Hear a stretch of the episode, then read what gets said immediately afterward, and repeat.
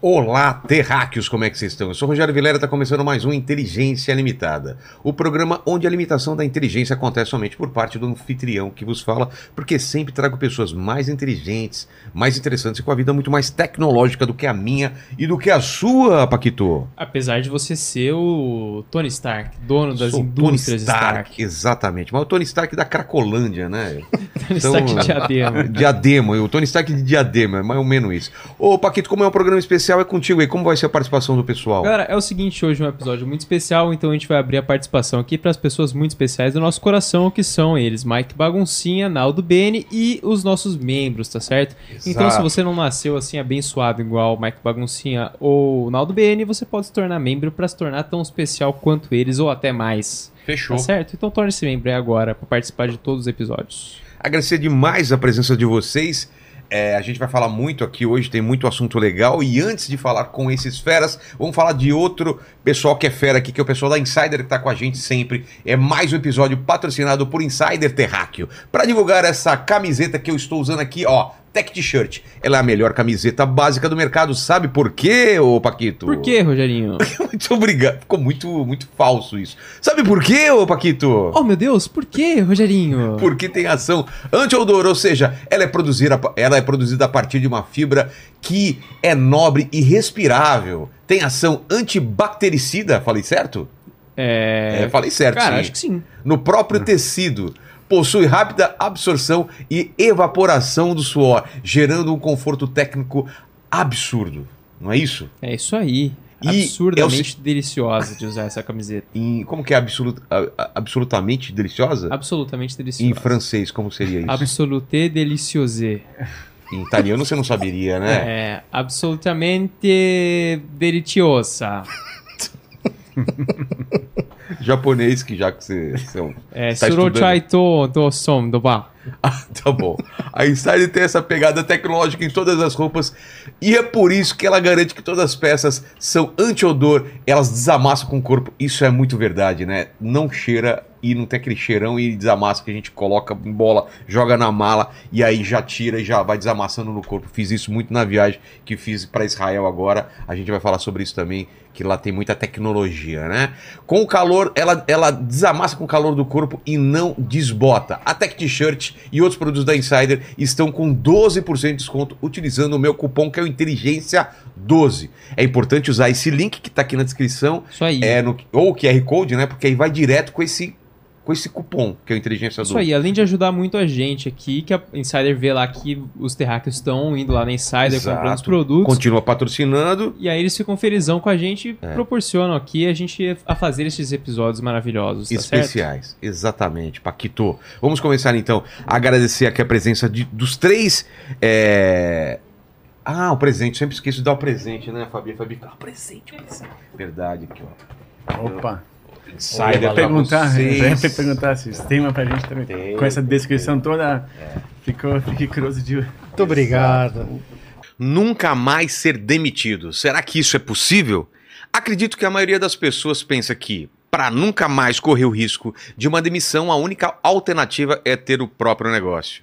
Essa é uma boa opção, mas existe um outro caminho que é extremamente eficiente para ter essa estabilidade e ganhar salários bem mais altos do que na iniciativa privada. Estou falando do que? Dos concursos públicos, isso mesmo. O Estratégia Concursos é o nosso parceiro aqui nesse episódio de podcast e eles fizeram um levantamento incrível sobre os concursos em 2024. Olha só, são mais de 86 mil vagas previstas em todo o país, com salários que chegam a mais de 22 mil reais e em órgãos como INSS, IBGE, FUNAI, Caixa Econômica Federal e Polícia Federal, por exemplo. 2024 vai ser o melhor ano da última década em termos de quantidade de vagas para você ser aprovado em um concurso. É, é, os servidores públicos têm a estabilidade garantida por lei, ou seja, praticamente não há risco de demissão. Isso significa muito mais tranquilidade, bem-estar e qualidade de vida para você e para sua família. E quer saber mais? O Estratégia, que é líder absoluto em aprovações do Brasil, olha, de cada 10 aprovados em um concurso, 7 estudaram com o material deles. Ó, vai te ajudar muito nessa missão. Todos os cursos preparatórios para concurso estão com 40% de desconto no site. Vou repetir, 40% de desconto no site. Isso mesmo, são aulas escritas ou em vídeo para você estudar do jeito que preferir, da sua casa ou de algum lugar. Além de uma série de ferramentas que podem te ajudar a estudar mais em menos tempo. Para conhecer os cursos oferecido pelo Estratégia, aponte o celular para o QR Code na tela ou clique no link da descrição. Aproveite essa oportunidade para começar o ano com a garantia de que você nunca mais vai correr o risco de ser demitido.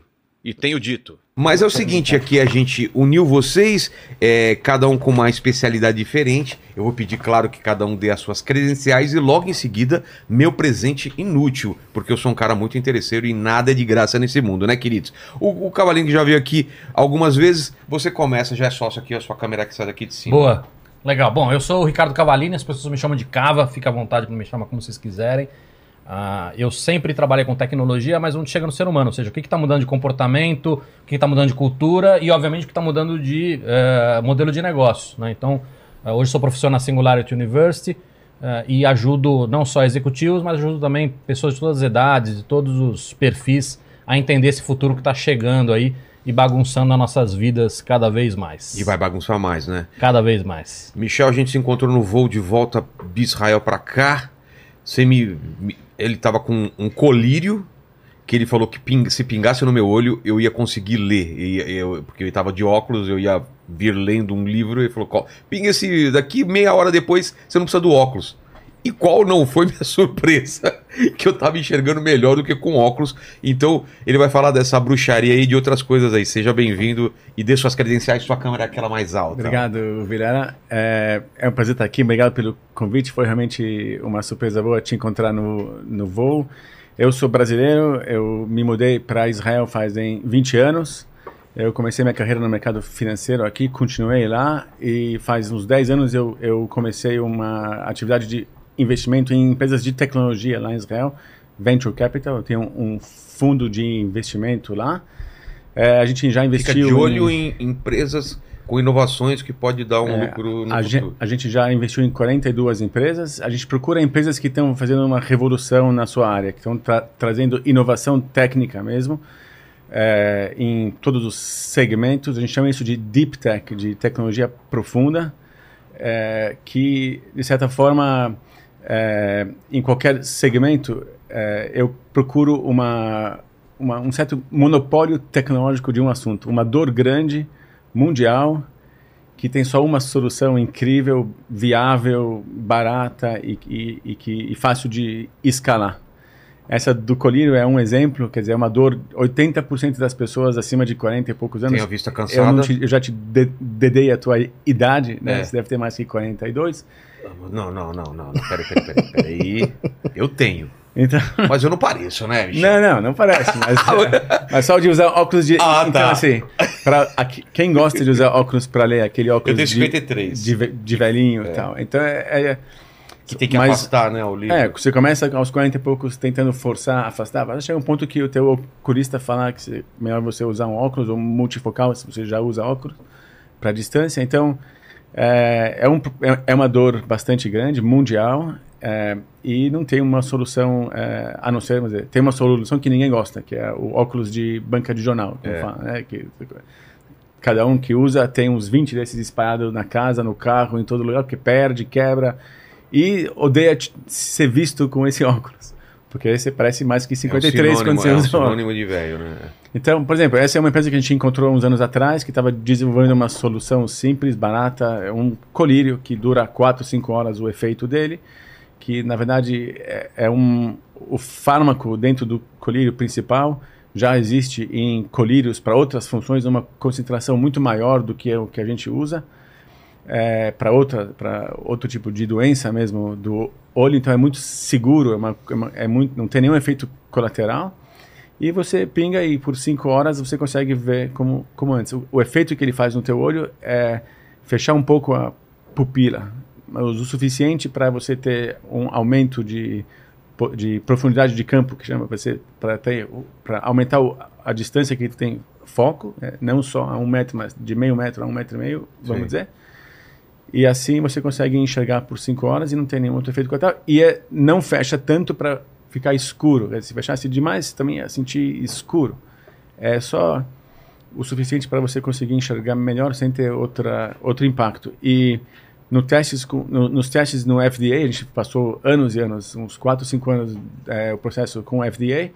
Uh, o nosso objetivo, que foi medido pelo FDA, era melhorar três linhas no teu teste de oculista de, de perto. Então, se você precisava de um, de um certo grau, e, né, o, o, você vai no oculista para medir quanto você precisa, ele tem aquela tabelinha que as letras cada vez menores. É. Se você para aqui, agora com o colírio você vai parar três linhas mais. Entendi. Esse é o e esse a gente chegou com com é, com folga. Cara, isso, é, isso vai vender muito, cara, porque é muito vai prático vender. o negócio.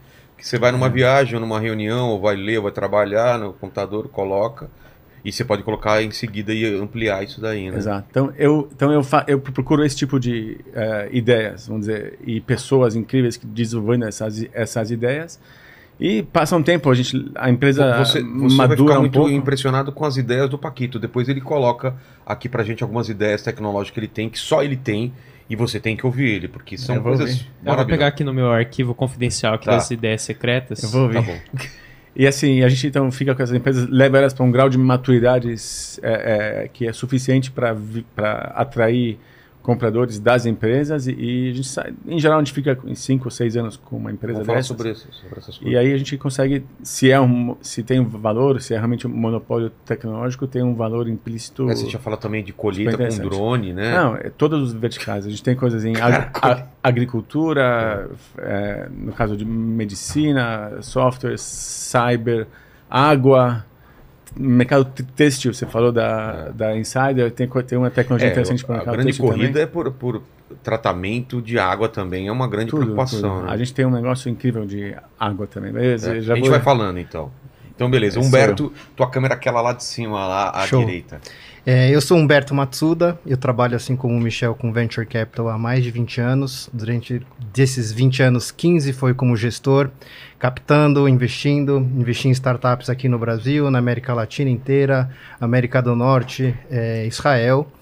É, por conta dessa atuação, é, nos últimos cinco anos eu acabei mudando um pouco a minha forma de atuação, acabei é, migrando um pouco mais para trabalhar é, junto a empresas, corporações, para que elas pudessem é, investir melhor os recursos delas, principalmente em startups, em inovação. É, ao mesmo tempo ajudando family offices e investidores a montarem um portfólio mais é, racional, mais bem estruturado, tanto de fundos como de investimentos diretos em empresas, startups. É, e em muitos casos também ajudando as próprias startups, empresas a captarem, a se relacionarem com grandes empresas. Então hoje eu faço meio que um meio de campo é, entre dinheiros, tecnologias e grandes mercados. É, tenho feito também um modelo bastante eficiente, tanto para ajudar empresas brasileiras a acessarem mercados fora, como é, empresas de fora acessarem é, o nosso mercado aqui no Brasil. Então, por exemplo, é, um dos meus clientes hoje é o fundo da Coca-Cola Ventures, é, lá de Atlanta, o pessoal da Bimbo do México, é, da Arcor na Argentina, assim como também já trabalhei com o Michel em algumas é, iniciativas. É, e também, ao mesmo tempo, várias startups brasileiras que estão mirando né, captações no Silicon Valley, crescer para fora, corporações que querem acessar essas inovações e expandir. É, então, eu tenho tentado navegar um pouquinho nesses dois mundos, tanto do Cavalini como do Michel, é, entre como ajudar corporações pessoas, mercado, inclusive governos em algumas situações, a entenderem melhor inovação, a ganharem mais dinheiro com investimentos em inovação e de alguma forma é, contribuir para o mundo melhor, porque eu acho que também a gente vai falar aqui um pouquinho disso. É, é, eu vejo é, toda esse, essa mobilização de dinheiros, empresas e tecnologias para criar um mundo melhor, né? A gente não faz isso para piorar a vida das pessoas e sofrer mais. É, agora o presente, né? O Cavalini já me deu o presente inútil, vocês são a primeira vez, então tem que me dar o presente inútil. Qual que é o seu? Meu presente inútil é um combo. É um ET que representa uma a conjunção ou a confluência que eu acredito da espiritualidade com tecnologia. Então, esse ET é uma representação de um guia espiritual e ao mesmo tempo aqui um primeiro protótipo de um óculos de realidade aumentada, onde a gente colocava o celular dentro dessa Ah, cartolina. É. E isso foi um- uma iniciativa que a gente ajudou a desenvolver em 2015. Eh, na época eu fui fazer uma palestra eh, lá no South by Southwest. E aí com o pessoal do Google trabalhando lá na, em Austin, a gente estava tentando descobrir formas de baratear acesso de tecnologia para pessoas aqui no Brasil, né, no que a gente tinha na época como o state of the art no Silicon Valley. E naquela época, o grande lance era os novos, a nova geração de, de smartphones que já tinham capacidade para gerar eh, essa imagem eh, dupla, né, de olho direito e olho esquerdo, mas que o hardware de colocar o óculos ainda era um negócio eh, bastante distante dos mercados eh, menos desenvolvidos. Então a ideia era desenvolver um produto eh, de cartolina, o mais barato, mais acessível possível, e desenvolver em parceria com os fabricantes essa tecnologia, que ela fosse minimamente eh, universal. E nessa época o próprio YouTube começou a criar os primeiros conteúdos É, para óculos. É, é verdade. Legal. Michel? Eu trouxe. Você me pegou de surpresa que eu já estava aqui, no, quer dizer, fora de casa quando a gente, quando eu fui convidado, então eu não tinha pegar todas as minhas coisas, mas eu, eu, eu, eu resolvi te trazer um kippah. Olha só. É, o kippah a gente usa é, na cabeça em geral. É, tá? Com- combinou bem? Combinou. Da, da cor do Eu, eu usei lá quando eu fui no Muro das Lamentações, Isso, né? Que você exato. coloca um pra ir lá. E é para lembrar a gente que, dizer, por mais que tudo que a gente está falando aqui de tecnologia, é, o homem está inventando, etc., mas para lembrar que, na verdade, por trás do homem está Deus e, é, e a espiritualidade, e, é, e no fundo, é, agradecer, estar sempre consciente de que vem dele, tudo isso vem dele. E, a- e a gente é só um instrumento para trazer isso para esse para esse mundo e é um negócio que sempre se- te, te deixa humilde assim de não achar que é tudo por causa da tua inteligência ou da tua é Deus que te permite fazer tudo isso E, Cavalinho, você tá, tá lançando um livro aí, tá com ele É, aí? lancei já. Que tem a ver um pouco com o que a gente vai falar aqui É. também, né? O que, que é Esse esse um, livro aqui? esse é um ó? livro que eu escrevi pra minha filha, ela tá com 17 agora, tá nessa fase de escolher carreira, profissão. Ah, Gostei do e aí eu título. tava muito incomodado porque puta, eu ajudo um puta monte de executivo a entender esse futuro, como é que se preparar pra ele, né? eles perguntam, o que, que eu faço para ela? Não enche o saco. É, e cara, é muito difícil, o seu ainda tá novo, mas É. você vai ver quando chegar na adolescência é difícil conversar às vezes, né? Porque não tem foco, porque não tem. É. Os hormônios atrapalham, a agenda deles é pior que a nossa. É mesmo? Pois é, é, cara. E, e aí eu falei, cara, deixa eu escrever um livro que talvez seja uma maneira mais estruturada de ter essa conversa. Então Aí ela, ela, falou, é- pai, o que, que é livro? E aí ela lia cada capítulo no tempo dela e a gente discutia, entendeu? O que, que concorda, o que não concorda, quais os medos, desejos, enfim. Eu não ia lançar o livro. E aí alguns amigos sabiam da iniciativa, começaram a pedir para ler e começaram a mexer o saco para lançar. E um deles falou, cara, se você não lançar o livro, eu vou vazar teu livro, eu vou dizer que foi eu que escrevi. eu falei, tá bom, então deixa eu escrever.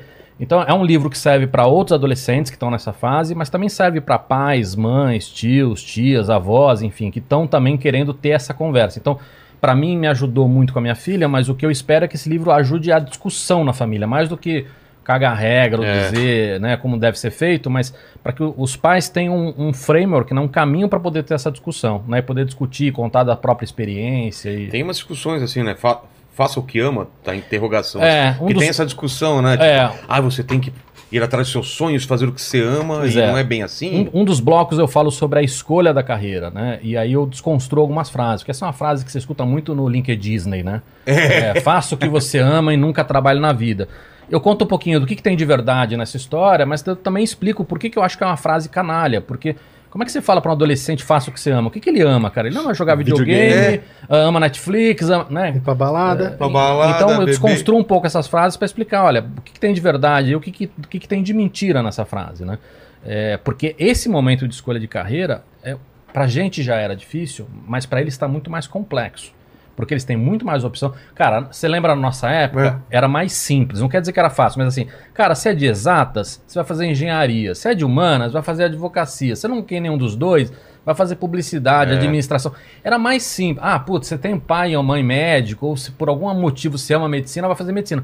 Então, as escolhas, ainda que eu ache que isso era uma visão também deturpada, mas era uma escolha mais simples. Gerava menos ansiedade Ah, do que hoje. É, hoje você tem um milhão de profissões e você tem o fantasma da IA, né? É. Tudo que você pensa em escolher tem aquele fantasma. Putz, será que a IA não vai matar? A inteligência artificial É. artificial vai estar fazendo, né? Pois é, então hoje para eles está muito mais difícil essa escolha. Então eu tenho um dos blocos que eu, eu, eu discuto não só essas frases, mas discuto também o que, que eu acredito que vai ser profissão do futuro. Porque tem algumas Eu coisas que a tenho uma gente já frase vê- diferente pra isso. Conta. Trabalhe com o que ame e nunca você vai ganhar dinheiro suficiente pra viver bem. Tem aquela lá, né? Tipo, trabalha com o que você ama e nunca e mate o seu hobby, né? Porque você começou a odiar o que você amava, né? É. Foi assim com desenho durante muito tempo. Trabalhe com o que ama, trabalhe com desenho, só É. que fica insuportável depois de um tempo e tanto que você tem que desenhar com prazos absurdos e com cliente chato, né? É, E tem outras discussões de coisas que a gente já viu, né? Você viveu isso, por exemplo. A gente tem desde cada vez mais vai ser comum pessoas que mudam de profissão no meio da vida. É. Quantas vezes você mudou de profissão no meio da vida? Pelo menos quatro, né? É. Então, isso vai ser cada vez mais comum. E isso é importante porque tira um peso do ombro dessa molecada. Que Porque, não é uma escolha pra sempre definitiva, né? porque cara, você, você para pra pensar, e eles sabem disso, cara, se for um negócio pra sempre, não só vai impactar a tua vida inteira, mas vai até escolher com quem você vai casar, cara É. né? Porque a maior parte das pessoas acaba casando com alguém próximo da profissão ali. Então, é, a hora que essa, essa pessoa entende que muito provavelmente ela vai mudar de profissão daqui 20 anos, daqui 30 anos, que seja, isso tira um pouco do peso do ombro dessas pessoas, né? Então, ho- hoje eu tenho muito essa conversa com, com pais e com, com filhos, filhas, mães, juntos, às vezes só com um desses caras separado, né? Às vezes só com adolescentes, às vezes só com os pais. E aí você tem conversas diferentes também, né? Porque eh, o entendimento de cada um da realidade é, é muito distinto hoje. É. Então, quando eu falo com a molecada, por exemplo, eu falo, cara, vocês têm que começar e vocês têm que ter resiliência, que é uma coisa que falta muito deles. O Paquito, por exemplo, não sabe nem que é o, o que é resiliência. pois é. Você sabe o que é resiliência, Paquito? Resiliência não é aquele negócio que os caras tatuam? Todo mundo tem a tatuagem escrito resiliência. Entendi. É uma tatuagem É uma que. tatuagem. É legal ter escrito É, resiliência. Eu achei que fosse padrão, assim. Eu achei legal a explicação dele. É, É. uma tatuagem. É, nós estamos falando de, de não desistir muito rápido, É. né? Porque assim, o que acontece? Vou dar um- uma analogia que eu faço. Ah, eu vou, eu vou lá fazer. Vou fazer futebol, eu vou aprender futebol. Ah, se eu quiser depois mudar para vôlei, eu posso levar o que eu aprendi do futebol. Por exemplo, a- o cuidado com a saúde, o exercício físico, trabalhar em, em equipe. É. Agora, se eu fiz futebol dois dias, eu não aprendi nada no futebol, né? Então Não você tem, que ter uma, né? você tem que ter uma resiliência, não só para entender se aquilo realmente é o que você vai gostar, se você vai aprender, vai ficar bom. E Porque- aceitar a parte chata de tudo, né?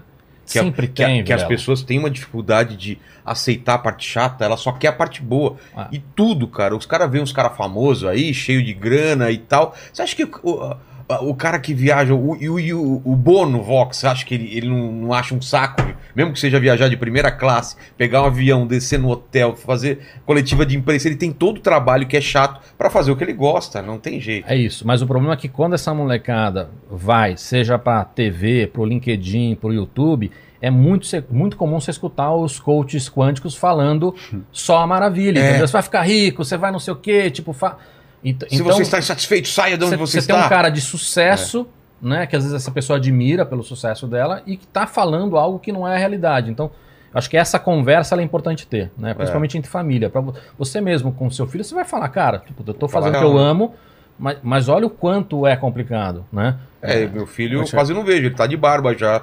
Porque eu vou perdendo a. Eu, per- eu fico tanto tempo aqui que eu não vejo ele crescer. Porque Já tem essa- mestrado, moleque. já tem já. mestrado já. Eu, eu lembro quando eu fui escolher a carreira, foi muito difícil. Porque minha principal característica é que eu sou super curioso, eu quero saber de, de tudo. Eu não sabia O Léo que que eu ia Dias é assim também. Léo Dias? É o, é o fofoqueiro que trabalha com fofoca. aí. Também. Não, não. Entendi. E eu falei, não, eu tenho que fazer. Eu estava no cursinho, tinha lá, ofertaram uma é, orientação vo- vocacional. Então eu fiz um teste, não sei o que, saiu assim 90% em tudo. Tipo assim, eu queria. Eu era Tudo com- compatível a tudo, menos filosofia, uma coisa assim. Que agora eu acho que se eu fizesse de novo eu estaria também alto em filosofia.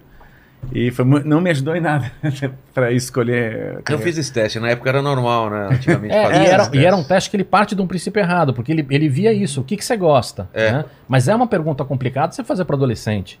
Não adianta você gostar e não ter aptidão pra coisa. Não, Por exemplo, eu, só- que- eu quero ser jogador de basquete, eu tenho 1,68m. Não vou ser, né? É, não é só isso, né, Vilala? Você tem. Às vezes você fala, puta, eu, eu odeio matemática, mas você teve um péssimo professor de matemática, né? Então, é, como, a gente Aí. aprende a gostar de coisas novas quando você vai É e, e- e aplica, né? Matéria teórica é uma coisa, o mundo na prática é outra também. Total. né? É. Acho que se todo mundo tivesse chance de trabalhar num fundo de venture capital que fosse agnóstico, né, que pudesse trabalhar, é, eu, eu vejo assim, nos últimos 15, 20 anos, a quantidade de estagiários que eu tive que começaram comigo pensando na parte de finanças. Ah, vou trabalhar no fundo para aprender a investir.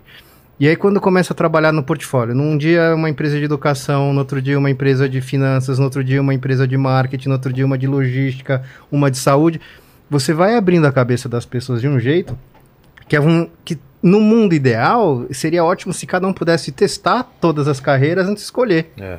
Né? Poder ter um gostinho do- da rotina de um médico para ver como é diferente do engenheiro, como é vida diferente num banco, numa agência, numa empresa de tecnologia e ter essa vivência para poder escolher. É, mas é, a pressão da aposta, né, da saída da escola, prestar vestibular, é, aqui no Brasil já é um problema. Quando a gente vê é, um modelo educacional em outros países, você entra na universidade primeiro para depois, Depois. escolher a carreira. É. Né, Aqui não, você tem que escolher a carreira antes de aplicar para a universidade. Dependendo do que você quer fazer, você Com já tem que 17 escolher a anos. faculdade. É, isso é uma pressão maluca. É, e, mas eu te falo que em relação a fazer o que, o que gosta e, e ser feliz e tudo mais, eu, eu na minha vida eu passei por essa transição. Eu comecei no mercado financeiro porque era eu nem tinha questão assim, era sabe ganhar dinheiro, fazer é, fazer o que tem que fazer e não nunca me perguntei se é isso que eu gosto ou não é isso que eu que eu gosto. É, tive sucesso, graças a Deus, e, e foi, foi, foi bem. Mas quando eu comecei a fazer venture capital, eu realmente me encontrei, assim, eu, eu me encontrei de uma forma que eu nunca imaginava. No meio do caminho, na parte de, fund, de hedge funds, que eu trabalhei uns anos em Israel já também, meu sócio fa fa falava para mim assim, realmente, você faz tudo que tem que fazer, tá tudo certinho, mas eu não estou vendo a paixão é, pelo que você está fazendo, assim, e, e me escuta bem, procura a paixão, que quando você encontrar, você vai ver que é outro assunto. E eu não entendia quando ele falava isso para mim. E quando sem querer, fui me envolvendo com tecnologia, com investimentos em tecnologia, eu realmente não consigo chamar isso de trabalho. Eu não trabalho com isso, eu vivo isso. É diferente. É, eu, eu não sei explicar no detalhe, dizer, talvez técnico, científico disso, mas na sensação minha, eu não tenho separação entre o trabalho e a vida, não porque tenho WhatsApp, eu tenho essas coisas, porque realmente eu considero isso parte da minha vida mesmo. É, é um prazer ver pessoas incríveis, ideias incríveis, aprender cada dia uma coisa no nova sobre qualquer mercado. É, a gente pode conversar sobre biologia, sobre é, ciência quântica, sobre um monte de coisas. Eu já tive, já, toquei meio não tão a fundo nada disso, mas já toquei bastante um monte de coisas que te dá uma perspectiva interessante e que para mim é o, é, é o que sacia a minha curiosidade. Eu, eu, quero saber de tudo. Eu não deixo escapar quase nada. Até e... gelo transparente, a gente gelo transparente a gente também conversou outro dia. E desculpa, mas gelo não é transparente? Às é. vezes não. Como assim? Às vezes tem as bolinhas e ah, fica com o pessoal quer o gelo perfeito. Perfeito, é, exatamente. É, tem, técnica, e tem técnica para isso? O Humberto desenvolveu uma técnica. Ah, para. Pra, pra não, assim, agora eu quero esse gelo transparente. É, não. Hoje você já tem inclusive empresas que aqui no Brasil que te fornecem o gelo transparente É. perfeito. Porque dá trabalho fazer gelo transparente. É por isso que a gente está indo para nossa extinção. Né, Olha a preocupação do ser humano. Ah, eu não, eu quero um gelo transparente. Você vai tomar o seu Negroni é... perfeito. Você não quer um gelo lindo? Você quer um gelo lindo, porra. O gelo que nem dá para ver se, se tiver tão, tão transparente que ele entra no, na bebida perfeito. e desaparece. Mas o Humberto falou uma coisa que eu queria levantar essa questão aqui da tecnologia para o bem maior, né? Para o é. bem da humanidade. Só que a gente vê nos filmes Uhum. Normalmente o contrário. Sempre dá merda quando a tecnologia é. chega a um ponto, ela, ela descon se então, desconta. A gente um perde caso, o controle. Tem um caso muito bonito para falar sobre isso. É, é, muito interessante o assunto. Eu sempre falo, quer dizer, quando, eu, quando a gente está olhando para potenciais investimentos e tal, né, e é muito claro isso para mim. É, nunca o bom empreendedor, vamos dizer assim, não está motivado pelo dinheiro necessariamente. Ele está motivado também pelo dinheiro. Ninguém faz para perder dinheiro. Mas a motivação dele realmente é essa marca que ele quer deixar no mundo. E quanto maior a dor e mais ampla o problema, maior ainda vai ser a marca que ele vai deixar no mundo. E aconteceu uma coisa comigo pessoal que acho que mostra isso de uma forma super linda também. É, meu pai, como várias pessoas, tem um stent, tem dois ou três, na verdade. Meu pai tem seis. Tem, meu pai tem seis stents no coração. E você não sabe também, mas o stent foi inventado em Israel. Uma Sabia, empresa se chama Medinol. Stent, é- ele abre a veia, não é? Isso, ele abre a artéria do que- coração, que tá coronária, entupida, que tá entupida e tal. é. E ele abre de um jeito também para não deixar escapar. Ele não só abre, como ele, ele prende a gordura que está entupindo nas paredes, para não, porque se escapar pode te dar um derrame, Ah, pode tá. ter outros, outros problemas. Mas ele foi antes do se vo- antes de existir o stent, quem tivesse um problema do coração precisava fazer cirurgia de peito aberto, tirar uma veia de outro lugar, fazer a ponte de safena que Nossa, chamava, enxerto. para dar para fazer o, o Caminho. desvio, né, deixar o que está entupido fe- fechado e fazer um desvio. Isso que era a ponte, por isso chama ponte Ah, de safena. isso então. Então, assim, ele salva. Esse cara fez uma invenção incrível, ele ficou multibilionário e ele salva todo ano. Você imagina quantos milhões de pessoas no mundo inteiro que teriam certe- certeza pai a- a né? morte. É, então, é um israelense chama Kobe Richter que inventou. Ele, inclusive, era piloto na aeronáutica antes disso. Ele, na guerra de Yom Kippur, em 73, quando eu nasci, é, ele, ele tem o recorde de que mais derrubou aviões inimigos naquela época. E aí depois ele fez, estudou me- medicina e foi e acabou inventando o stent. E, e eu estava eu estava lá em Israel com meu pai, meu, e tinha vinha um dos meus investidores, um cara muito famoso, um ad- advogado americano, talvez nessa época ele está inclusive escrevendo e falando para todo lado, chama Alan Dershowitz. O Alan veio veio dar uma palestra, ele vem para Israel com uma certa frequência, ele veio dar uma palestra sobre um assunto de geopolítica que ele gosta muito de se envolver. E me- meu pai gosta do assunto, eu trouxe meu pai para ouvir ele. E aí na plateia estava o Kobe Richter, esse cara que inventou o stent. Meu pai tinha três stents. E ele estava na plateia porque esse advogado fez, ajudou ele com uma ação nos Estados Unidos, ganhou 700 milhões de dólares de um, alguém que estava infringindo a patente do stent dele. Então ele é cliente do advogado, veio ouvir a palestra para sair jantar com ele depois. Eu falo pro meu, meu pai, olha, o cara que inventou o stent está aí. Aí meu pai quer falar com ele e agradecer, né? Falando do que né, a marca que ele deixou no mundo, ele deixou, ele possibilitou meu meu pai de viver até hoje, graças a Deus, e que vive até os 120 anos também. E então acabou a palestra, eu cheguei com meu pai, me aproximei a, ao Kobe e a gente começou a conversar e meu pai foi agradecer. Ele falou assim: tudo bem, eu aceito o teu agradecimento e tal, mas eu acho que você não, não sei se você deveria me agradecer. Meu pai falou, mas como assim? Eu não estaria aqui se não fosse você. Se você não inventasse o negócio, eu não estaria aqui. Eu sei, mas vamos voltar para trás 10 anos. E 10 anos atrás eu te faço a pergunta, ele para o meu pai. Você quer viver 10 anos e morrer de uma vez? Ou você quer viver 20 anos, mas os últimos 5 vai ser um peso para você e para tua família, porque eu acabei de aumentar a tua chance de ter Alzheimer 20 vezes. Nossa. Inclusive, esses 700 milhões de dólares que o Alan ganhou, eu vou resolver o Alzheimer. É, a, é a- a busca dele agora. É, ele não ele tá com a consciência pesada, assim, se ele resolveu um problema para a humanidade ou se ele criou um problema para a humanidade. Ele começou a falar da história dos esquimós que com tantos anos vão se saem da família, vão morrer so, so- sozinhos e tal. Caramba. Que é a mesma história. Tá? Então, o cara, assim, você vê, ele é multibilionário, ele não precisaria fazer mais nada, nem os filhos, nem os netos, provavelmente. A motivação não é o dinheiro. A É. motivação é a marca que você está deixando no mundo. Ele acha que ele resolveu um problema e criou outro. Pior, talvez, ou diferente. Do, ele acha que nem devia, ser, nem devia agradecer ele por ter resolvido o problema dos ataque, ataques cardíacos. E, e- ele falou isso e também tem outra coisa de que ninguém cria uma coisa do nada. Sempre pega alguma coisa e vai. é, ou é junção de várias tecnologias, ou alguém É. pegou alguma ideia e melhorou e vai melhorando e vai chegando em alguma coisa fantástica. E ele né? acha que vai resolver o Alzheimer. Ele não vai morrer tranquilo se ele não resolver- o Alzheimer também. E ele acha que é, é possível resolver o Alzheimer. Ele acha que é mais difícil resolver o câncer do que resolver É mesmo? Alzheimer. E tem o mal de Parkinson, né? Que meu pai tá agora também, que tem várias Também. pesquisas também, né? Também. tentar estabilizar ou, ou regredir, né? Sim, sim.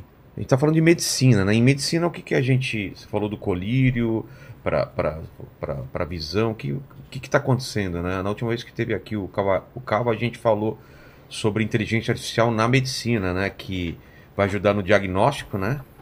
E o que mais que a gente pode esperar? Vilela tem. Desculpa. Imagina, por favor. Tem, tem muitas tecnologias, né? Óbvio que inteligência artificial, a IA, é, é a mais famosa, mais charmosa, né? É o, que, é o que tem maior impacto eh, em tudo isso. Mas tem muitas tecnologias, tá? Vou, vou te citar algumas. Eh, impressão 3D. Né? Então você tem muito trabalho agora de fazer não só a impressão de órgãos, ainda não está funcional, mas é uma coisa que a gente já teve prova de conceito, ou seja, a gente já sabe que vai dar para fazer.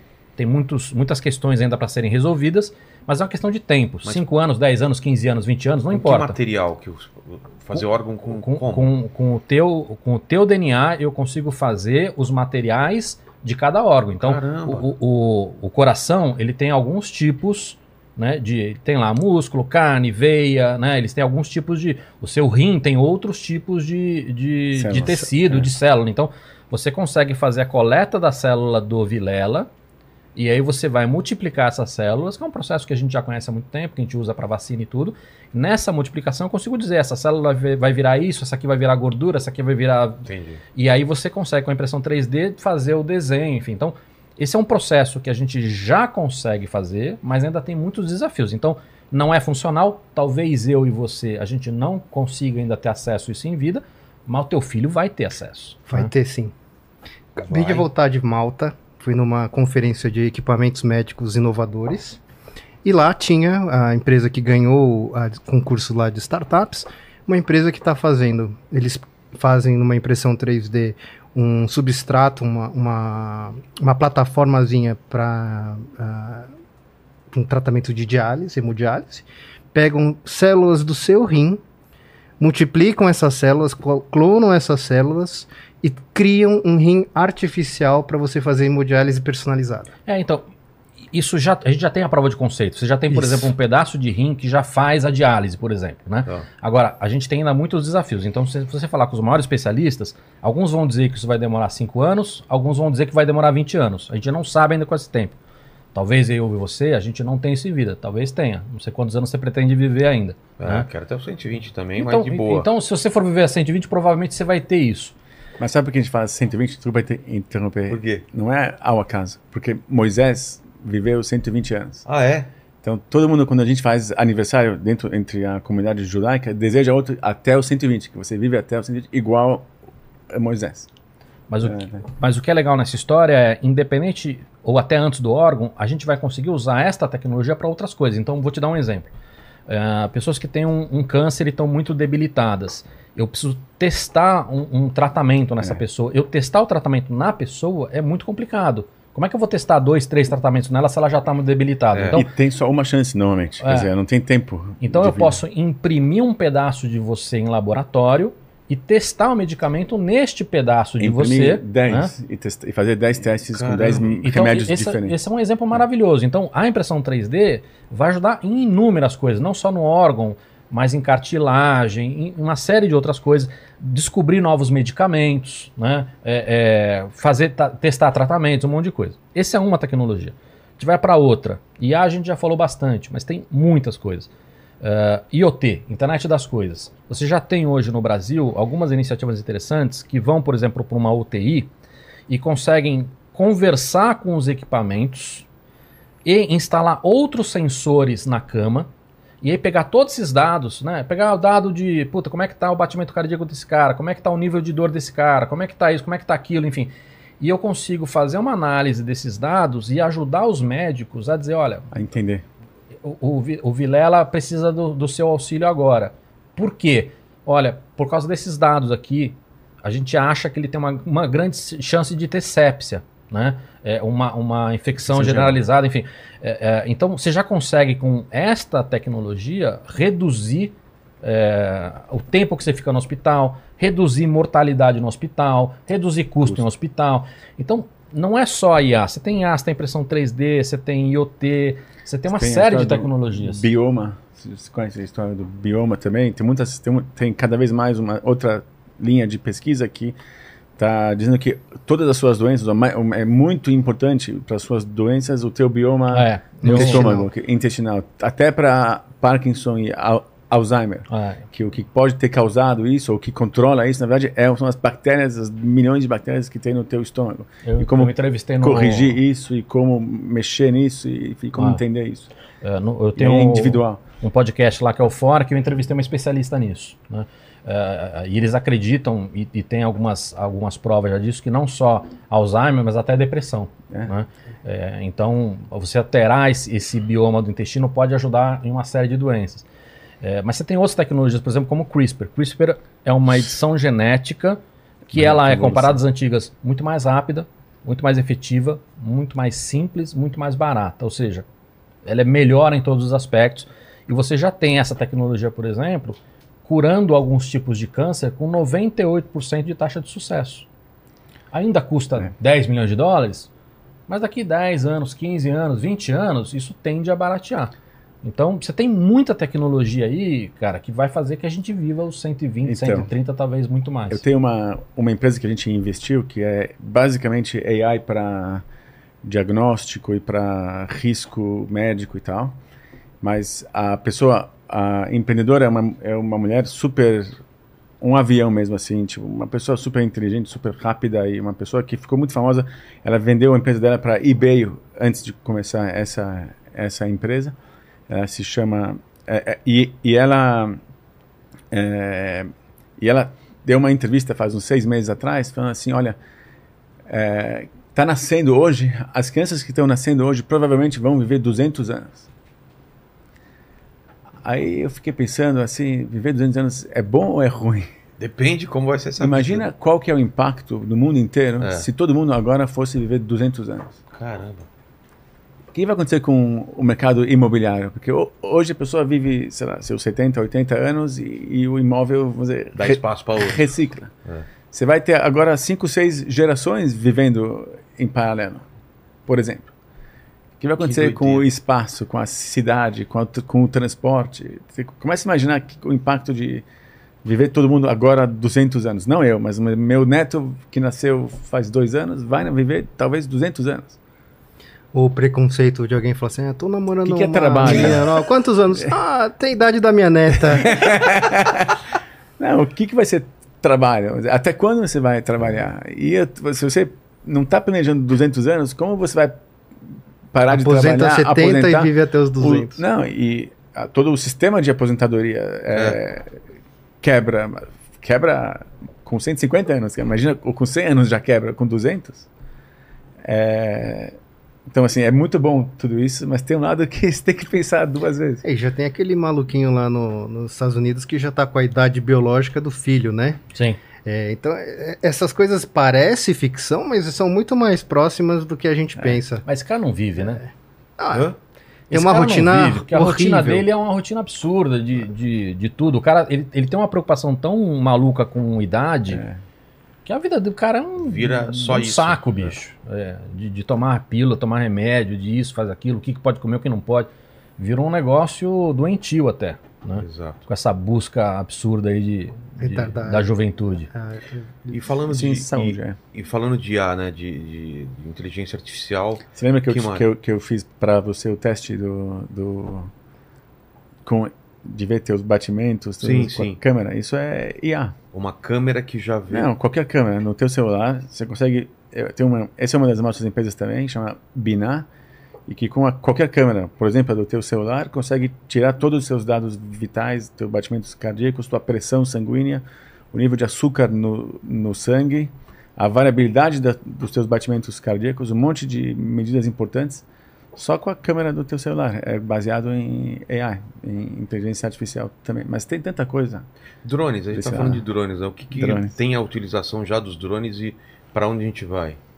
Militar, civil, agricultura. Então vamos lá. É, a gente achava, a gente achava que tinha antigamente, né, tinha dois grandes usos, que era áudio e vídeo, você filmar casamento, né? Que é usado pra caramba. É, e, e a agricultura, né? Obviamente você tem o militar também, vai um terceiro uso.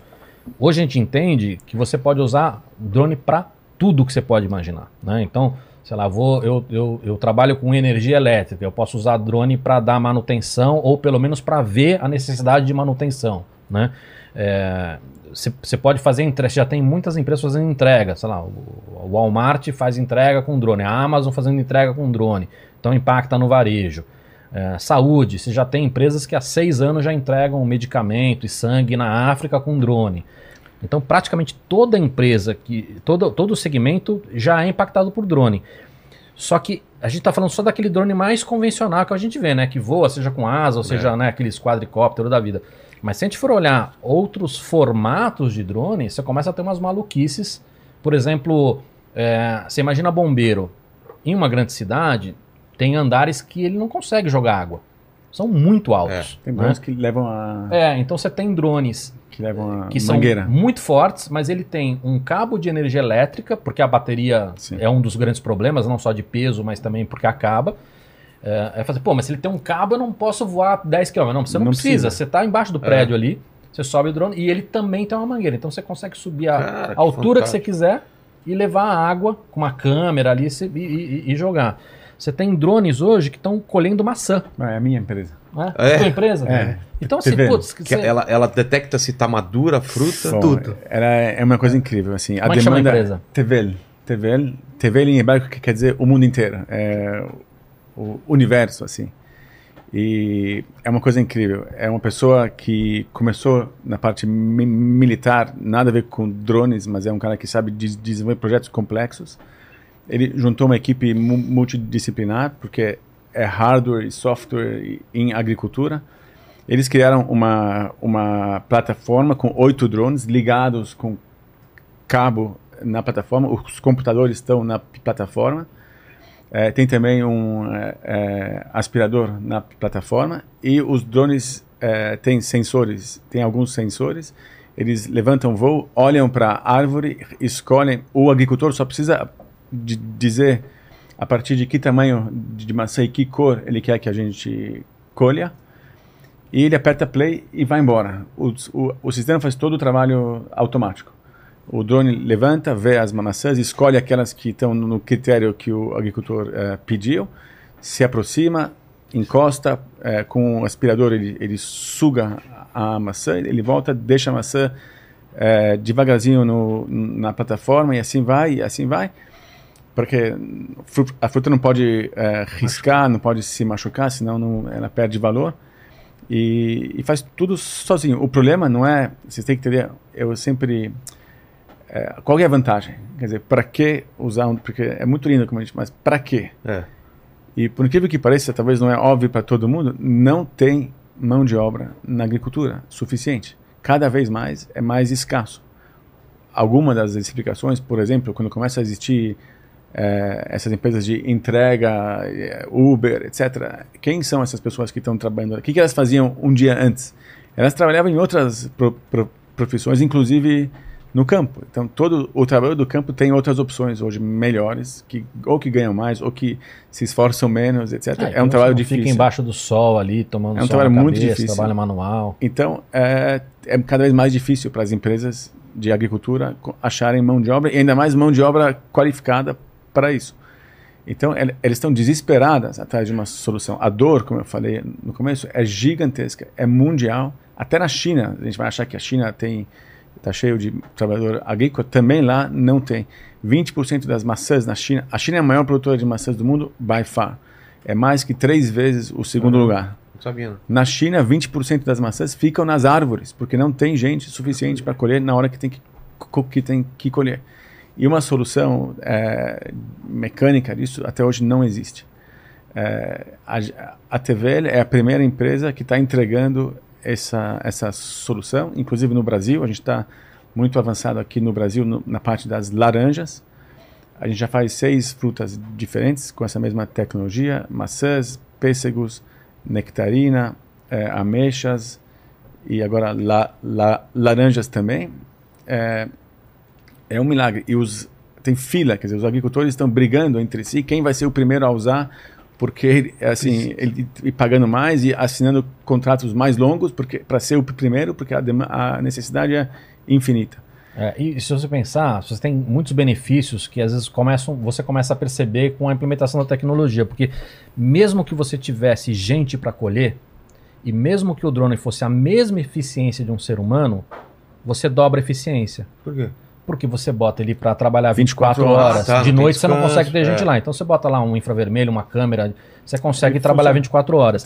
Funciona. E também? aí, o que Também. acontece? Você imagina quanto tempo você leva para colher uma plantação. Então, você começa a colher essa plantação quando ela talvez não esteja tão boa. Porque você, te- você- tem, que, tempo você tem que É. colher antes. Isso para maçã talvez não faça diferença, mas, por exemplo, para uva, para azeite, para oliva, esse, esse tempo faz uma baita diferença na qualidade final É. do azeite. Então, se você diminui esse tempo, você pode ter outros ganhos também de qualidade, de produtividade, de fruta que não vai estragar, porque até levar, enfim. Então você começa a ter outros benefícios. Não é só o benefício de você ter uma, uma mão de obra. Fora uma margem de erro muito e menor. assim, e assim, até eu tive vendo pessoalmente com os olhos catadores de laranja em São Paulo em julho. E até então, né, as pessoas me perguntavam antes disso, é, né, você está tirando emprego dos catadores e tal e tal. E eu respondia sempre, até julho, eu respondia assim, tá, vou te dar um outro eh, outro exemplo. Quer dizer, você lembra quando a gente cresceu aqui em São Paulo? É, tinha prédios que você entrava e tinha o ascensorista, né? o cara que É. apertava o botão para você. Subir no elevador? Subir. É, você lembra disso? Tinha dentro Claro. do elevador, tinha um Ainda cara que tem. operava. Ainda tem alguns Ainda lugares. tem. Ainda tem. E assim, a tecnologia Não, evoluiu. não é comum, mas ainda tem. A tecnologia evoluiu e não é mais necessário, certo? Agora, isso é bom ou ruim que o cara perdeu o emprego? Era um emprego, assim, eu, dá pena do cara ter esse emprego de que ele, tudo que ele fazia era apertar o botão, passar o dia inteiro dentro do elevador. Né? Então foi uma, lógico que ele perdeu o emprego, ele precisou se recolocar, ele se retreinou, mas ele de certeza foi para uma coisa melhor. É, então, até em julho eu falava isso. Em julho eu vi um catador em São Paulo colhendo laranjas e é subhumano, pior É. do que o ascensorista. É, pa- parece um animal. Além das condições de calor e de cheio ele- e, e bichos e coisas, é uma pressão de tempo e de produtividade. O cara tem que se comportar como um animal. É um favor, grande favor que você está fazendo para eles de liberar eles para fazer coisas, coisas melhores. Mas você ainda tem esse problema que é um problema sério. Independente da gente falar de, de profissões, de repente, mais braçais, ou de baixa qualificação, ou alta É. qualificação, ou até de criatividade, este é um problema que a gente vai ter.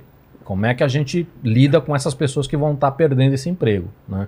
Essa é uma questão relevante. Lógico. E, Vilela, no passado, a- a- existia um, um- um entendimento de que existia uma ordem nisso, né? Você ia perder primeiro os trabalhos manuais e braçais, depois, sei lá, pouco qualificados, sei lá, por exemplo, motorista de caminhão, depois os mais qualificados, advogado, engenheiro, e por último, talvez os criativos. Mas a já gente- mudou. Então, já- hoje a gente entende que essa ordem não existe. É, designer, ilustrador, Ah. tudo. É, onde tá. tem dinheiro vai ser atacado primeiro. Viabiliza a, a implementação de uma inovação antes. É, e dentro dessas de drones ainda, tem que lembrar do caso chinês que eles já estão transportando pessoas. Já tem cópteros na China que levam pessoas de lugares para lugares. Já tá rolando? Aqui no Brasil, inclusive, já tem cidades criando legislação para permitir esses testes e trazer para o Brasil a mesma tecnologia. Então, de novo, é, é um mundo assim que está cada vez mudando mais rápido. É, a gente tem é, essas dores né, da implementação da tecnologia, mas ao mesmo tempo, eu, eu acho que a pressão para aumentar a eficiência e criar um ambiente é, mais inclusivo é muito maior do que a- essa questão da preocupação da, da função das pessoas.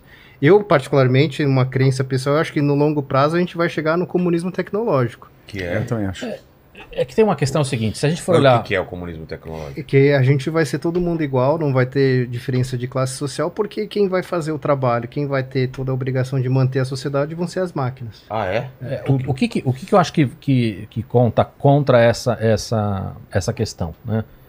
É, primeiro que assim, se a gente for olhar historicamente outras revoluções tecnológicas, é, a revolução agrícola, a revolução é, se a gente olhar no longo prazo, os empregos, a gente tem mais empregos e melhores empregos, né? Então, por exemplo, o cara que estava na lavoura e virou, sei lá, por exemplo, trabalhador de fábrica, pô, trabalhar na fábrica é difícil, mas na lavoura era pior. O cara que saiu da fábrica para, sei lá, vender numa loja, pô, trabalhar numa loja como vendedor não é, não é fácil, ascensorista de elevador não é fácil, mas é melhor do que o cara tava lá no chão de fábrica. Então, se a gente for pensar que na IA, ou com todas essas tecnologias, se, a gente- se seguir a mesma lógica, no futuro teremos mais e melhores empregos. Qual é a questão? É esse inteirinho. Eu não estou Uhum. preocupado Sim. daqui 100 anos. Eu Sim. estou preocupado nos próximos Durante 100 40, anos, é. né? É, porque minha filha, nos próximos 40, vai ter que ter emprego, né? É, en- então, se você falar para mim, ah, daqui 100 anos vai estar tudo resolvido. É, puta, mas como é que ela chega lá, né? Isso é uma coisa. Outra coisa é, o mundo está muito melhor graças à tecnologia. Ele tem menos, eh, a- a gente tem mais saúde, a gente tem menos gente morrendo de fome. Em todos os aspectos está melhor. Mas no ponto de vista de desigualdade, está muito pior. Por né? causa da tecnologia? Não por causa da Também. tecnologia, por causa de uma série de questões. Mas o ponto é, a gente achar que a tecnologia vai resolver isso sozinho, eu acho que a gente está se enganando. Né? Esse é um problema É um que a gente precisa, de- a gente Depende. precisa atuar. É humano, é um problema humano. Não, sem dúvida, mas assim, eu acho que, de novo, a gente está aqui filosofando de longo prazo. Mas é, é, o que está acontecendo na prática né, é que cada vez mais se produz muito mais, com muito menos e com muito menos gente. Então, é, eu acho que a, a- exponencializando isso, quer dizer, projetando isso para frente, eu vou dar um exemplo super simples. Quando começou o celular, Certo. custava uma fortuna. Não só o aparelho, mas a conta do celular mensal. Eu lembro, eu, eu tinha 18 anos por aí. Primeiro celular na minha casa. Você podia falar quando, quando alguém ligava, quando você ligava, Você pagava tinha que por quem ser, ligava tinha também. que ser Cara, você, rapidinho. você colocava no imposto de renda. Você tinha que falar, você tinha que falar rápido só o que é importante porque é uma fortuna, não é? E hoje você consegue, não sei como é aqui, já faz tempo que eu não estou aqui, mas por 20 reais por mês tem quanto você Open quiser bar. de dados e quanto você quiser. Então assim, eu estou dizendo o seguinte, cada vez mais as coisas básicas não vão custar. Quer dizer, 20 reais e nada é a mesma coisa. 20 reais e nada é a mesma coisa. Poderia ser de graça. Mas eh, se o Estado, se a sociedade quiser que todo mundo tenha internet, celular, etc., eu acho que vai ser um dia, né? vai ser já. E não vai ser só com o celular, é isso que eu estou dizendo. Vai ser a mesma, a mesma coisa que esse, eu dei esse exemplo para te mostrar que várias outras coisas vão ser tem essa mesma tendência de chegar a zero. Energia vai chegar a zero. E no dia que energia chegar a zero, água também va- vale zero. E o dia que energia chegar a zero, um monte de coisa que você pode pensar que no preço dessa ba- bala, quanto tem de gasolina embutida. É. Entendeu? Tudo vai virar. é, Eu, eu acho assim, mesmo na transição, não são 100 anos. Eu acho que é, a tendência é justamente esse é o comunismo tecnológico. As, as, as coisas vão fazer, vão se produzir quase sozinhas. Não sozinhas, sozinhas vai ser 100 anos, mas eu acho assim, bem, bem próximo. E aí vai ser acessível. É, e aí não, vai ser uma questão da sociedade decidir, vamos dizer, politicamente, É, acho como que- se divide essas coisas. Mas E aí, e- sim, esse, então esse o essa é a dificuldade, porque assim, eu acredito nisso também. Só que a hora que chegar nisso, como é que você vai viver? Com que dinheiro se você não tem É, emprego? Mas vai né? mudar a, a- a referência. A O lógica dinheiro- produtiva vai é, ser Pois diferente. é, mas isso que eu tô falando, mas a gente tem que trabalhar. A gente Tem. achar que vai chegar nisso e vai dar bom, É. se a gente não trabalhar nisso, não vai dar bom. Eu acho que o que as pessoas faltam... Mas posso dar um exemplo? Desculpa Claro. te interromper. É, tem algo antigo que é um bom, eu acho que é um bom modelo para o que pode vir a ser. Em Israel existia o kibbutz, o movimento do ki- ki- kibbutz. Então vamos extrapolar esse movimento. pra- pra- eu vou explicar um pouco o que, que era e como dá para comparar com as coisas de hoje. Então, o que, que era? Na verdade, é uma sociedade agrícola, onde, vamos dizer que é uma grande família. Dentro do kibbutz não existe dinheiro.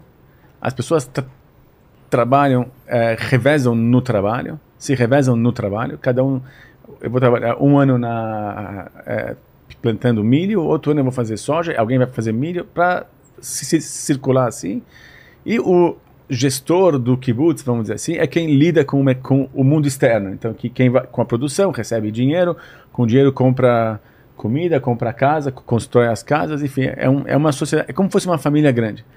Então, o mundo pode vir, pode ser esse um dos mo- mo- modelos que vai ser uma, vai ser uma fa- família gigante, onde eh, o trabalho é feito pelas máquinas e um pouco pelas pessoas e ninguém vai precisar. A diferença, eu acho que é essa.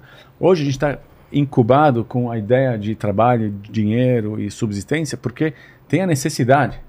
O dia que eu vou dizer, eu tenho uma tia que até hoje mora no kibbutz ela não sabe o que é dinheiro. Ela nunca mexeu em dinheiro. Ela, ela até tem medo de dinheiro. Ela não, nu- nunca precisou hum, de comprar nada fora do kibbutz. Sempre o kibbutz trouxe para ela o que ela precisava. Então, eu acho assim, o mundo pode chegar nesse ponto onde e aí assim a ganância ou essa parte que hoje estraga entre aspas talvez o mundo eh, ela não vai existir porque não tem a necessidade, você não tem o que fazer com dinheiro mais. Tá tudo que você precisa tá di- disponível. Vai ter uma exceção, vai ter a margem, vai ter o cara que quer ir para a Lua, sei lá, e morar na Lua ou em Aruba, mas eh, vai ser, eu acho que a- média Quer dizer, a grande a massa vai estar atendida no- na necessidade mais do que básica, sem qu- quase nenhum esforço. Eu acho que aqui cria outro tipo de problema. Assim, o que fazer com o tempo? O ócio produtivo. O que, E- que você vai fazer com o? Mas tem outras Como questões, você vai né? tem o lixo também que é gerado, tecnológico. A gente vê nesses Tem. filmes mais apocalípticos, né? Que tem essa. Mad Max. É, qualquer, qualquer coisa que seja cyberpunk você vê. High-tech, low, low life, né? Que é o lance. Os caras são super tecnológicos, tem altas coisas, só que os caras vivendo uma vida horrível, né? Muita gente nos caixotes enorme, prédio, e tudo tecnológico, mas a vida muito ruim, né? Ela nivelada, todo mundo igual, mas pra baixo, né? É, isso é filme É. também.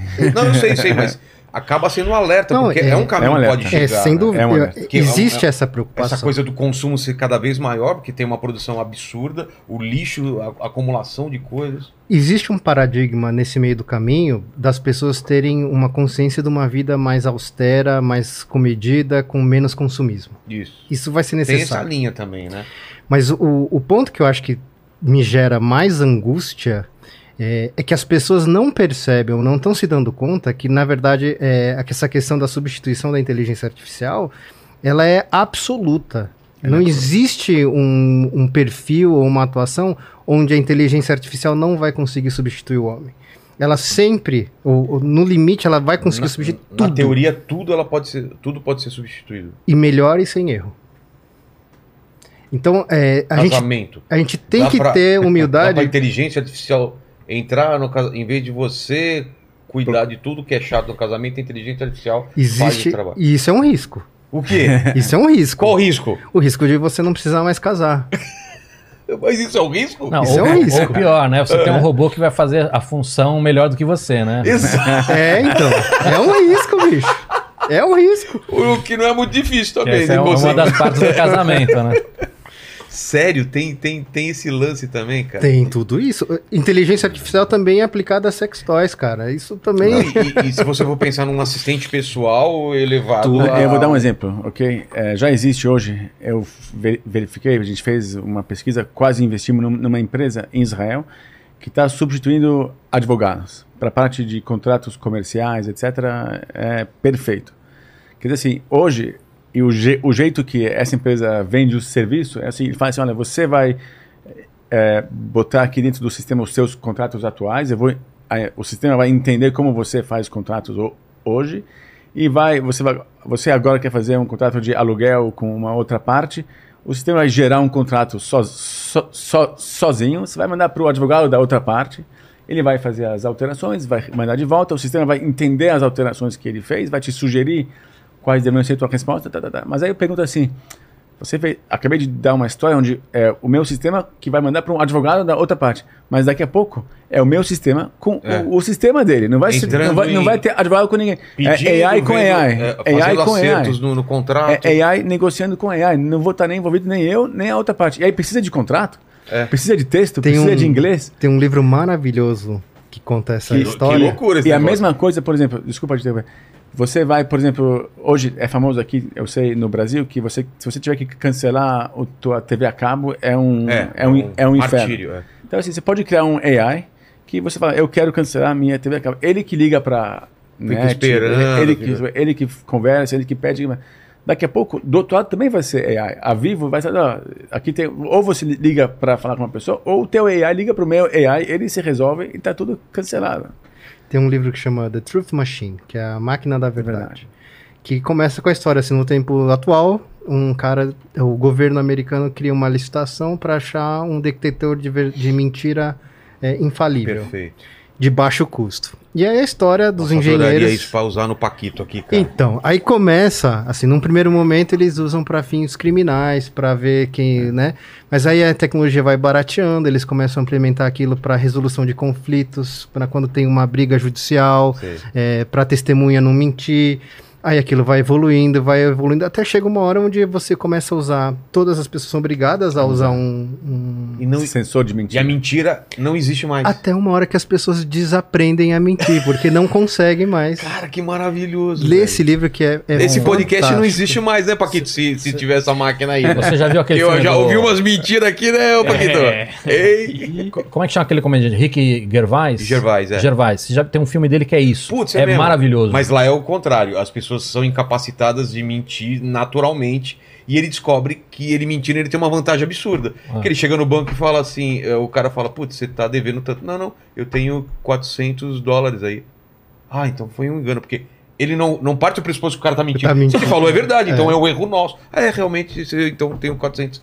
Aí ele fala, eh, pra mulher, né, pra não sei o que, tudo ele mente, cara. É muito. Agora a tem uma- invenção da, da mentira. É, agora tem uma frase que diz que a mentira é o maior lubrificante social, né? Então, um mundo sem mentira talvez seja um É. mundo. Imagina que chato que deve ser, né? Não, se você Então. souber, por exemplo, tudo que o, o ele fala de você, você não vai conseguir o- conviver o, com o ele. Paquito não. O Paquito, é- o Paquito ele já fala sem ter o, o, o Não tem o filtro. Não Então, tem se ele filtro já- nenhum. Se ele já fala assim, o filtro é porque você não conhece o que ele fala Nossa, nos cara. bastidores.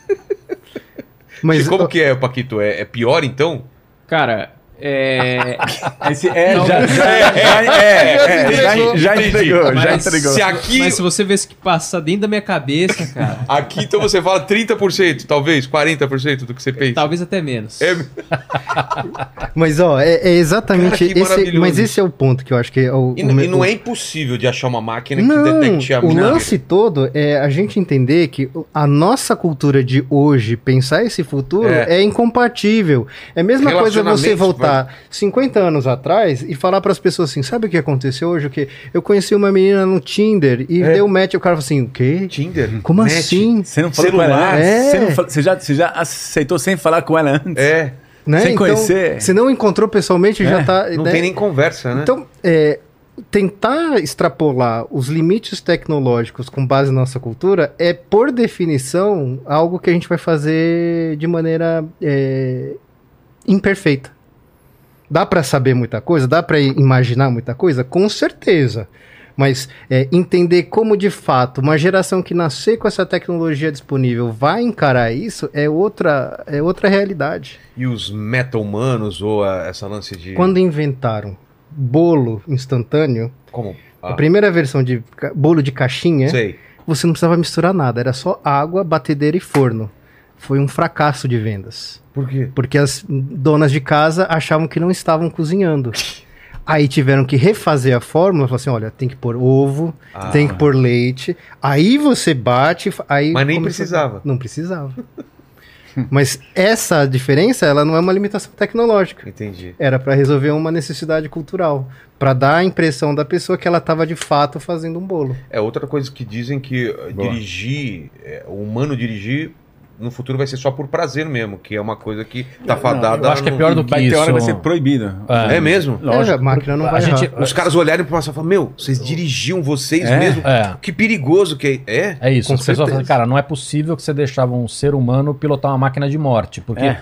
se for pensar no, no carro, com a velocidade que ele chega, com o peso que ele tem, né? É, ele ele é uma máquina- de, de morte, né? Imagina É, quando voar. Hoje a gente não vê dessa forma, mas no futuro. Quer ver? Se, se tivesse só é, autônomo, não ia ter 9-11. É. Não ia O- ter.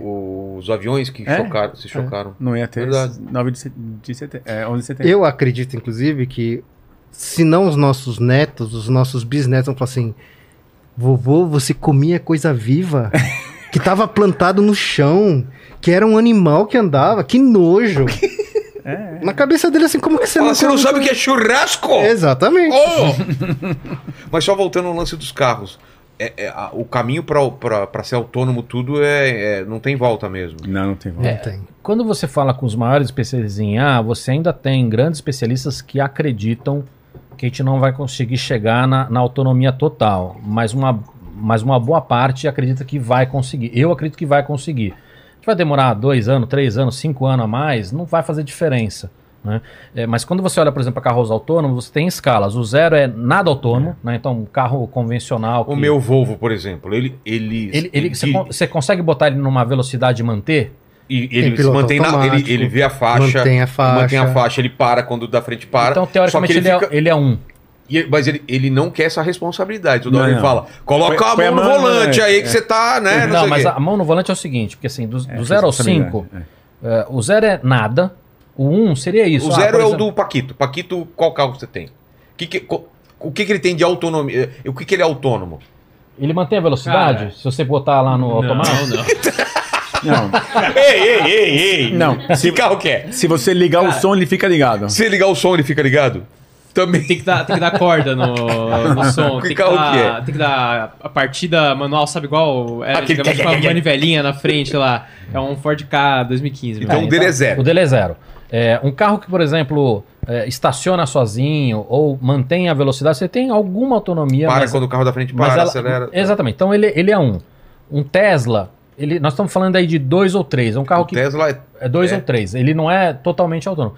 Quando a gente vai para o extremo oposto, que é o 5, o 5 nem pode ter direção. Não tem direção. Pra não ter a, a É. chance de. De interferência É, Não, humana. o Né? 5 é totalmente autônomo, você senta. É, tem toda uma, é, uma discussão de, de design. Como vai ser o interior do carro autônomo? O que, que você vai querer fazer dentro do carro auto, Reuniões, autônomo? Você não vai querer é. ficar sentado olhando para frente. Vai ser uma sala, É. vai ter uma mesa, vai ter, cine, vai ter uma tela. Eu vou sentir Tem aceleração. várias empresas. É, Ah. Ó, por exemplo, o airbag. Se você está virado de costa, como é que você faz um airbag? verdade. Né? Então, Mas não precisa de Cê- airbag, é, não, não cê- tem Você acidente. tem todas as- essas discussões. É, então você tem ali um nível de autonomia. Então por que, que o Tesla ainda hoje pede para você ficar com a mão no volante? Porque ele entende que ele não consegue resolver Perfeito. 100% das situações. Ele consegue resolver uma boa parte. Então na estrada, muda de farol, vai. Chegou já diri... Alguém já dirigiu? Eu tenho um Tesla? Tesla. E aí?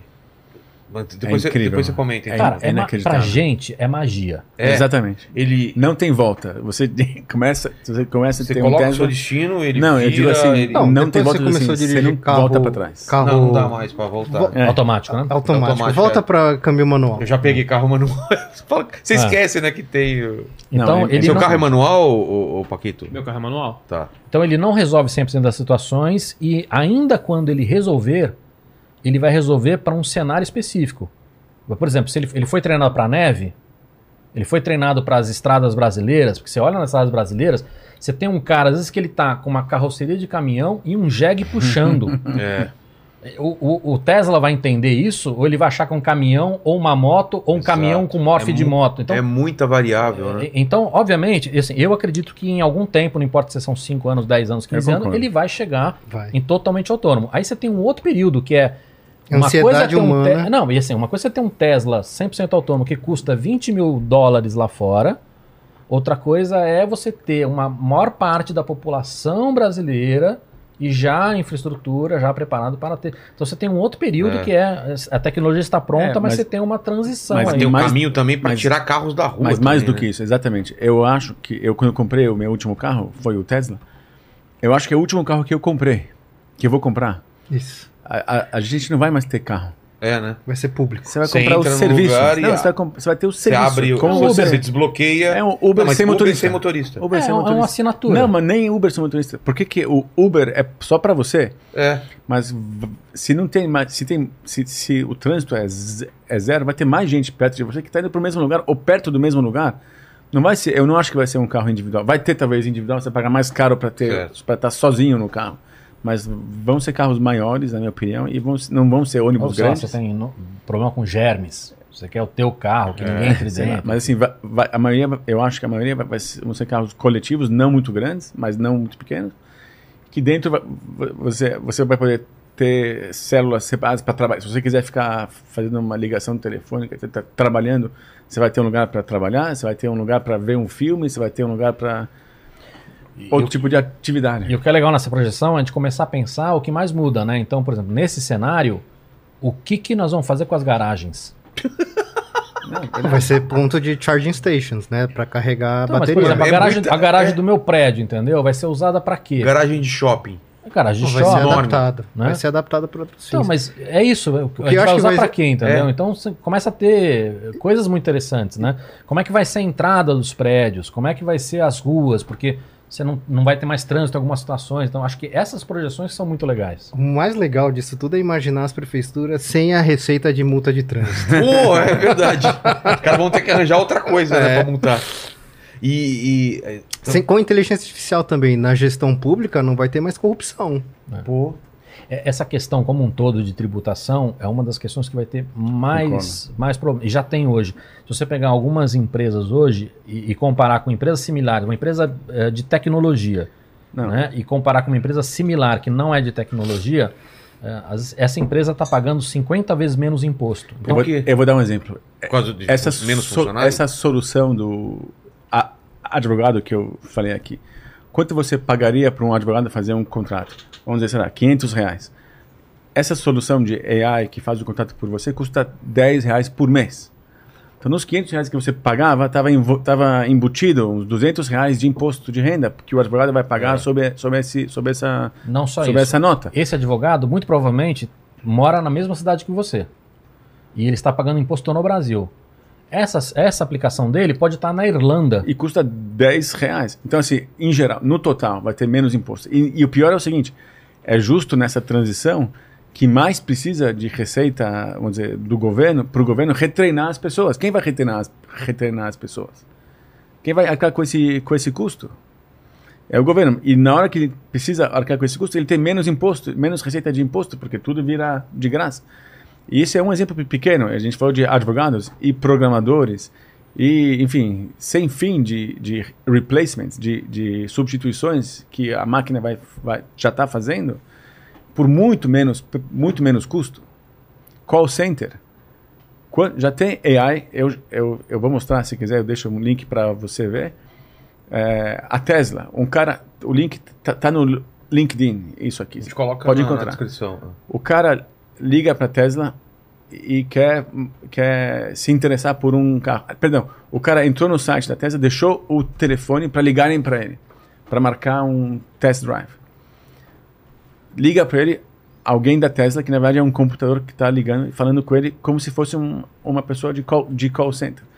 Como tá, tal, pergunta da vida, pergunta, fala do tempo, não sei. Segue a conversa com ele e fala assim, por, que, que você está procurando um Tesla agora? Não, porque já tenho um carro velho, um carro... e que modelos você viu, e, e agora é hora de você mudar, por que, que agora é hora de você mudar e tal e tal. No final ele oferece, vamos, vamos fazer um test drive, onde você mora? Eu tô, tô vendo que, que, que, que você mora em tal lugar, então estou marcando para amanhã, você prefere às 10 da manhã, e marca um test drive e parece uma conversa natural. Então assim, de novo, não custa nada. Assim, o preço desse serviço depende muito mais de negócio, o custo do serviço é zero. E antes era uma, um salário de uma pessoa É. full time, eh, etc. Então assim é um ganho de produtividade enorme. As empresas vão ter muito menos despesas com essas com, eh, com essas coisas, com salário. Mas é um, é uma, é um furo de imposto muito grande e, e alguma coisa tem que parar. E a velocidade, essa é outra coisa também importante nessa transição, é a velocidade de adoção de- dessas coisas. Se for livre, vai ser violento, vai ser muito rápido. Por que eu vou manter um call center na minha empresa se eu posso ter um serviço melhor e 10% a 10% do preço? Então, se se deixar livre, a adoção vai ser muito rápida e vai ser violento e, vai, e pode causar revoluções sociais mesmo, porque vai perder todo mundo perder emprego junto ao mesmo tempo, É. des- sem mudar o sistema, Muito desesperado. rápido. Então você percebe que a gente cai sempre na mesma discussão, que é, É. o problema não é o futuro, o futuro vai ser maravilhoso. O problema é, É, essa transição é. para esse futuro. Então, eh, talvez o seu tataraneto, putz, você fala assim, É cara, o mundo é maravilhoso. Mas o porque mas- antes as transições, como demoravam mais, tinha mais tempo de adaptação. Como é muito rápido agora, é. Também. Exato. é, essa é a grande mudança, porque assim, o mundo sempre esteve mais rápido. Sempre. Sempre. Meu né? pai trabalhou, sei lá, 20 anos em um lugar, 15 anos em outro. A gente pode ir mais longe até, Vilela, se a gente pegar a história da, da- do, do, do Homo sapiens, Tá. né? é, é, e pegar, por exemplo, armamento. Eu tava armamento. lá no começo. Você tava lá. Eu tava lá. É, é, a gente Você demorou. tá rindo aí, Paquito? É, é, o Paquito, toda hora que é pra me detonar, ele ri, cara. depende muito do que a gente considera o que foi o começo ou não, mas o Homo sapiens ele demorou, sei lá, uns 200 mil anos para inventar o arco e flecha. Do arco e flecha para a primeira arma de fogo, mais ou menos uns 60 mil anos. da arma de fogo para o primeiro tanque de guerra, 3 mil anos. O tanque de guerra para a bomba nuclear foram 30 anos. Então, Entendi. o mundo sempre esteve mais rápido. O que, que mudou? Mudou que gen- essa, essa velocidade hoje ela está num nível tão absurdo que a gente sente em vida. É. Você tem, por exemplo, uma internet que é uma grande mudança, um grande impacto cultural, de comportamento, de negócios. Mudou tudo. É, e mudou isso em, em 20 anos. Tudo bem, ela começou há décadas atrás, mas assim, o- o- a grande mudança aconteceu num período de 15, 20 anos. Né? Então, quando a gente fala dessas tecnologias, IA, CRISPR, etc., cara, a gente. Quantas, tec- quantas mudanças o teu filho vai viver? Porque assim, ele tá com que idade, Virão? Seis. Seis anos. Então, se você pensar que daqui a 20 anos, Putz. ele tá no começo da vida profissional dele. Que mundo que vai ser esse? E ele vai viver 200 anos. Então, quantas internet ele vai viver em vida? Né? Por isso que, eu, por isso que eu, eu provoquei esse livro para minha filha, porque a questão não é prever o, o, o emprego daqui a 5 anos. A questão é como é que ela se prepara para os próximos 30. E essa discussão a gente não estava preparado. Porque na nossa idade, quem tinha 40 anos era um velho. É. Hoje não é mais. E Graças a Deus. é, Apesar que o Paquito discorda, né, Paquito? Cara, eu nunca vou concordar com você. Ele tem 22 anos. É, Por definição. por por definição. definição. Então, essa é a grande loucura, né? Porque as coisas estão muito rápidas. Então, ainda que a gente tenha um período de adaptação cultural e tudo mais, ainda assim a velocidade ela tá tão brutal e as mudanças estão tão brutais que a, a- a gente sempre vai cair na mesma discussão. É como é que a gente faz essa, essa transição? Ah, como é que a gente olha para emprego? Como é que a gente olha para cultura? Né? Como é que a gente chega num, num- num- e viver essa, essa realidade que você falou, que é uma questão cultural de Israel, mas que é completamente distante de um país como o Brasil, como os Estados Unidos, como Agora, né? Tem, Então, tem uma sabe, sabe o que eu acho uma coisa. Se você quer. Continua, eu queria desviar um pouco dessa, mas É, então, continua para é terminar. que, eu, que eu ia falar assim, é, essa construção da, da- desses níveis de evolução tecnológica, elas levam também a uma fragilização do- da nossa eh, sociedade. Porque quanto mais digitalizada for a sociedade, mais a gente está exposto a riscos de eh, falta de energia, falta de conectividade, uma mancha solar Ah. que cria uma disrupção tecnológica. E também eh, até pensando em cyberataques e dependência aí de, de sistemas de defesa. Hoje em Israel tem até empresa de antivírus para carro.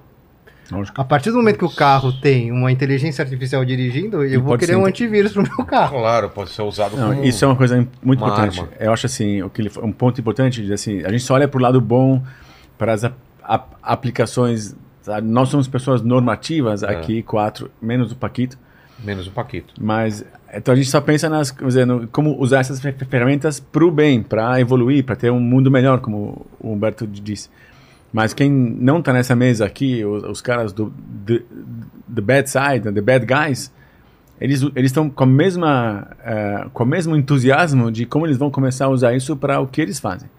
E, e é muito é muito forte, quer dizer, tão a potência de fazer coisas boas é tão grande como a potência de fazer coisas ruins com essa tecnologia. É, já hoje já tem um montão de coisas que eles estão fazendo com isso. Eu tenho eu estou para fazer um investimento agora, por exemplo. É, vocês sabem o que é computação quântica. Então tem é a próxima geração de computação muito mais evoluída, etc. E tem muitas coisas boas que vai trazer a computação, já está trazendo a computação quântica. Uma das coisas ruins que a computação quântica traz é que toda a criptografia que existe hoje, ela é inexistente no dia que começar a usar é, o computador quântico. Então eu vi uma empresa, por exemplo, que a gente está para investir, que fez um sistema para poder existir um novo tipo de criptografia à prova de computação quântica. Toda a evolução positiva do computador quântico tem que pensar também na cabeça do bad guy que vai usar isso para o contrário, quer dizer, para destruir o mundo. É, são as duas forças, o equilíbrio no mundo não é. A gente, a gente não pensa com a mentalidade do criminoso, mas o criminoso está aí, não vai embora e essas ferramentas também vão cair na mão deles, nas mãos deles. Mas a gente tá falando. A gente começou falando de coisas muito à frente e vamos falar do que é mais urgente agora, do que tá para acontecer. O que tá para acontecer? Que a gente vai ver assim em um ano, dois anos já. Que a gente vai usar ou que a gente vai sentir o impacto. O que, que vocês acham? Vamos lá, acho que eh, de todas essas tecnologias que a gente falou, tem algumas que, que, que já estão entregando, né, por exemplo, falou de CRISPR. CRISPR você já tem algum, algumas coisas muito úteis, como tratamento de câncer. a gente vai ter nos próximos 5, 10 anos aí uma evolução, então a gente vai conseguir resolver outros tipos de doença, outros, outros problemas. Mas de todas elas, a que tem maior impacto de uma maneira generalizada é a inteligência artificial, que é uma tecnologia que já teve impacto no passado. No passado, quando? Olha, vamos lá. As maiores empresas do mundo hoje já são em grande parte resultado de IA. Né? O- A Amazon, a- o Google, o Facebook. Uma boa parte do faturamento dessas empresas já é resultado de IA. Você fala de algoritmo, que é a O- mesma o, coisa. algoritmo da sua rede social, ou o algoritmo que te, te recomenda um produto, é, ou o algoritmo é que, te, que te recomenda uma busca, isso já é inteligência artificial. Então, é, a gente já tem uma mudança no mercado de trabalho muito grande, porque as maiores empresas do mundo já são, em grande parte, resultado de IA. Você já usa IA no seu dia a dia há muito tempo.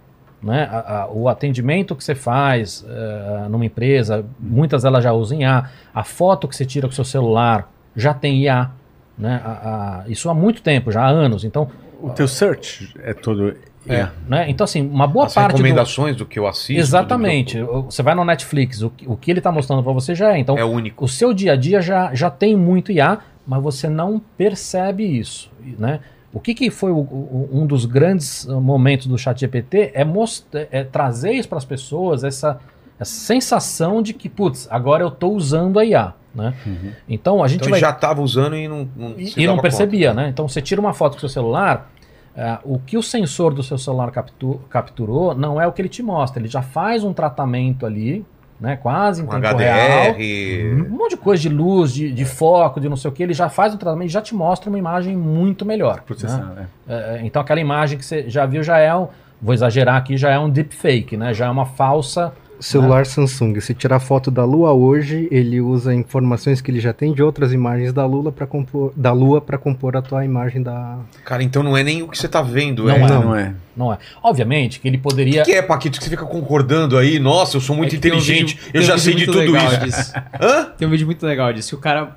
Ele, vai- ele mostra, pega com a câmera e com o celular Samsung e ele tira uma foto, da, Lua. Ah. Na câmera é só um ponto branco, não tem detalhe nenhum. E aí Sim. no celular Samsung fica As todos os detalhezinhos, crateras, não sei o que. Aí o que o cara faz? Ele, dá um zoom. ele pega um quarto escuro, coloca uma bolinha branca do outro lado do quarto e tira uma foto. Aí o celular acha que é a lua, ele desenha um monte de cratera na bolinha de Mano! ping-pong, cara. Muito Tá bom. vendo? É muito louco, É velho. muito Agora- foda. Agora, assim, uma coisa curiosa que as pessoas talvez não sabem é, do chat, que é o seguinte: se- as pessoas imaginam que o chat GPT entende o mundo, entende as coisas, entende não sei o quê. Que tem um pouco de, de Personalidade. inteligência, e chama, personalidade. e chama inteligência artificial, né?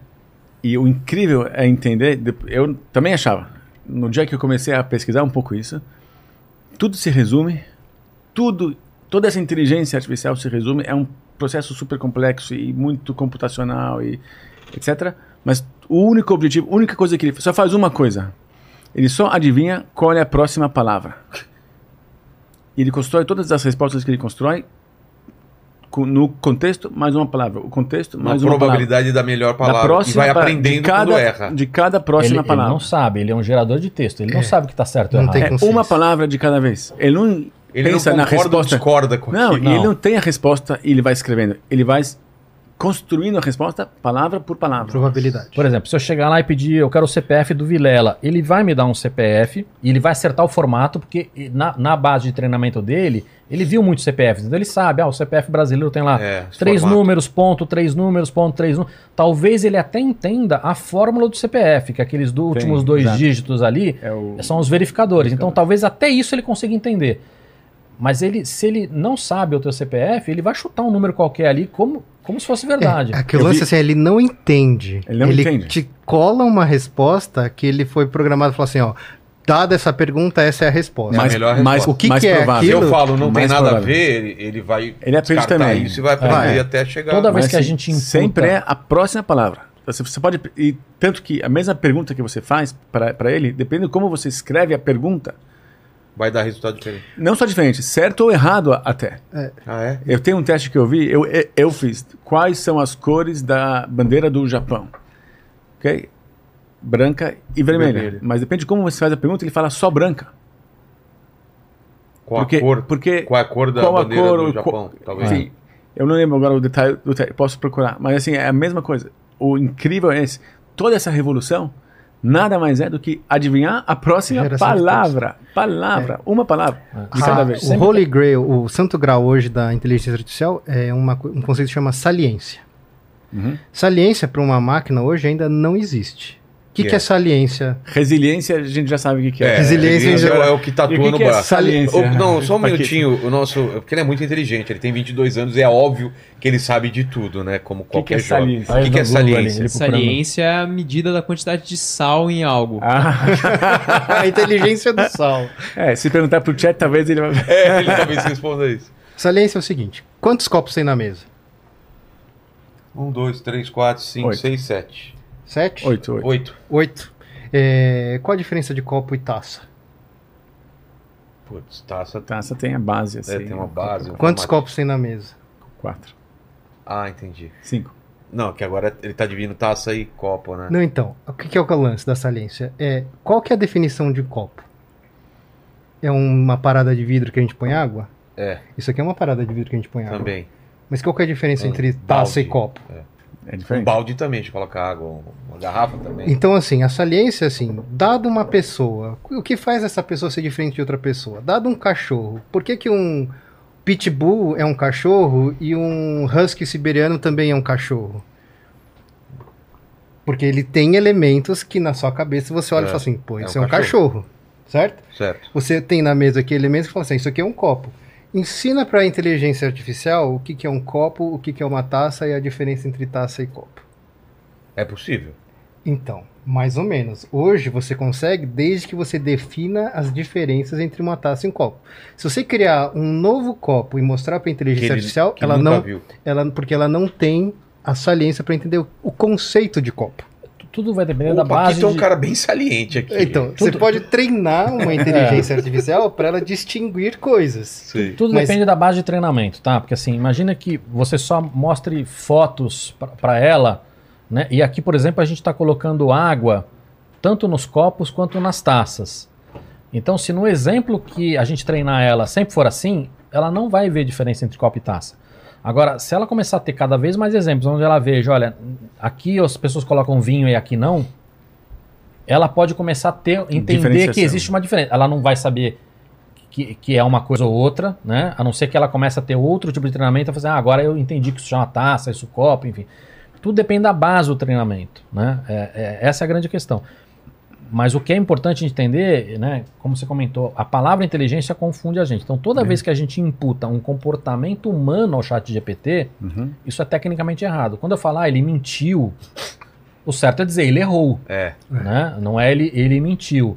É, quando eu falar ele está alucinando, que é um termo que se usa É. muito, né? as pessoas técnicas usam, os leigos entendem isso de uma maneira diferente. É. Então, sempre que a gente usa um comportamento humano, é uma maneira errada de se entender. Agora, eu quero te mostrar uma coisa do ponto de vista de investimento em, em- em inteligência artificial. É, é, essa solução que eu te mostrei do advogado, por exemplo, é, parece super complexa e parece, nossa, que ele substitui um advogado. tá, tá. Duas pessoas em três meses fizeram isso. É, a, a barreira de entrada, vamos dizer assim, a, a barreira para se criar essas coisas é cada vez menor também. Então, assim, eu não vou investir nessa empresa porque vai ter outras 50 mil de- dessas empresas, porque é muito fácil. Assim, a gente não, eu, e- eu e você não temos ideia como começa a fazer isso. Mas quem está hoje, o Paquito, vamos dizer assim, Inserido. da idade dele, é, Ele vai usar tem a acesso a essas dele, ferramentas, não tem é acesso a essas ferramentas de como cons- constrói em cima do chat GPT e é super, é bem mais simples. O, o difícil era chegar no chat. Os layers em cima do chat são bem, bem mais simples.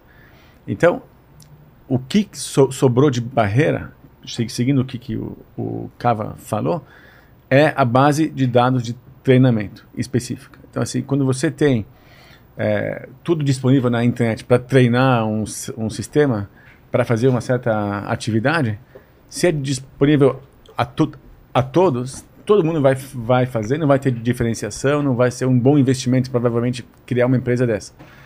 Mas cada vez mais a barreira, dizer, o, o moat, que a gente fala em inglês, o fosso, para ter uma boa empresa, um bom investimento em AI, é ter exclusividade de acesso a esses dados de treinamento. É, ter dados específicos que só você tem, ou que só essa empresa, ou que quase ninguém mais tem, ou que é difícil de juntar, ou que se juntou ao longo de 20 anos, e só por isso. E, e, então, essa hoje é, a, é, o ativo. Não é mais o chat fazer o processo, é, é da onde vem os dados para o treinamento. E você tem também uma inteligência de quem entende daquele assunto, né? Então, por exemplo, é, a gente pega essa história do advogado. A inteligência artificial, ela vai encontrar padrões ali.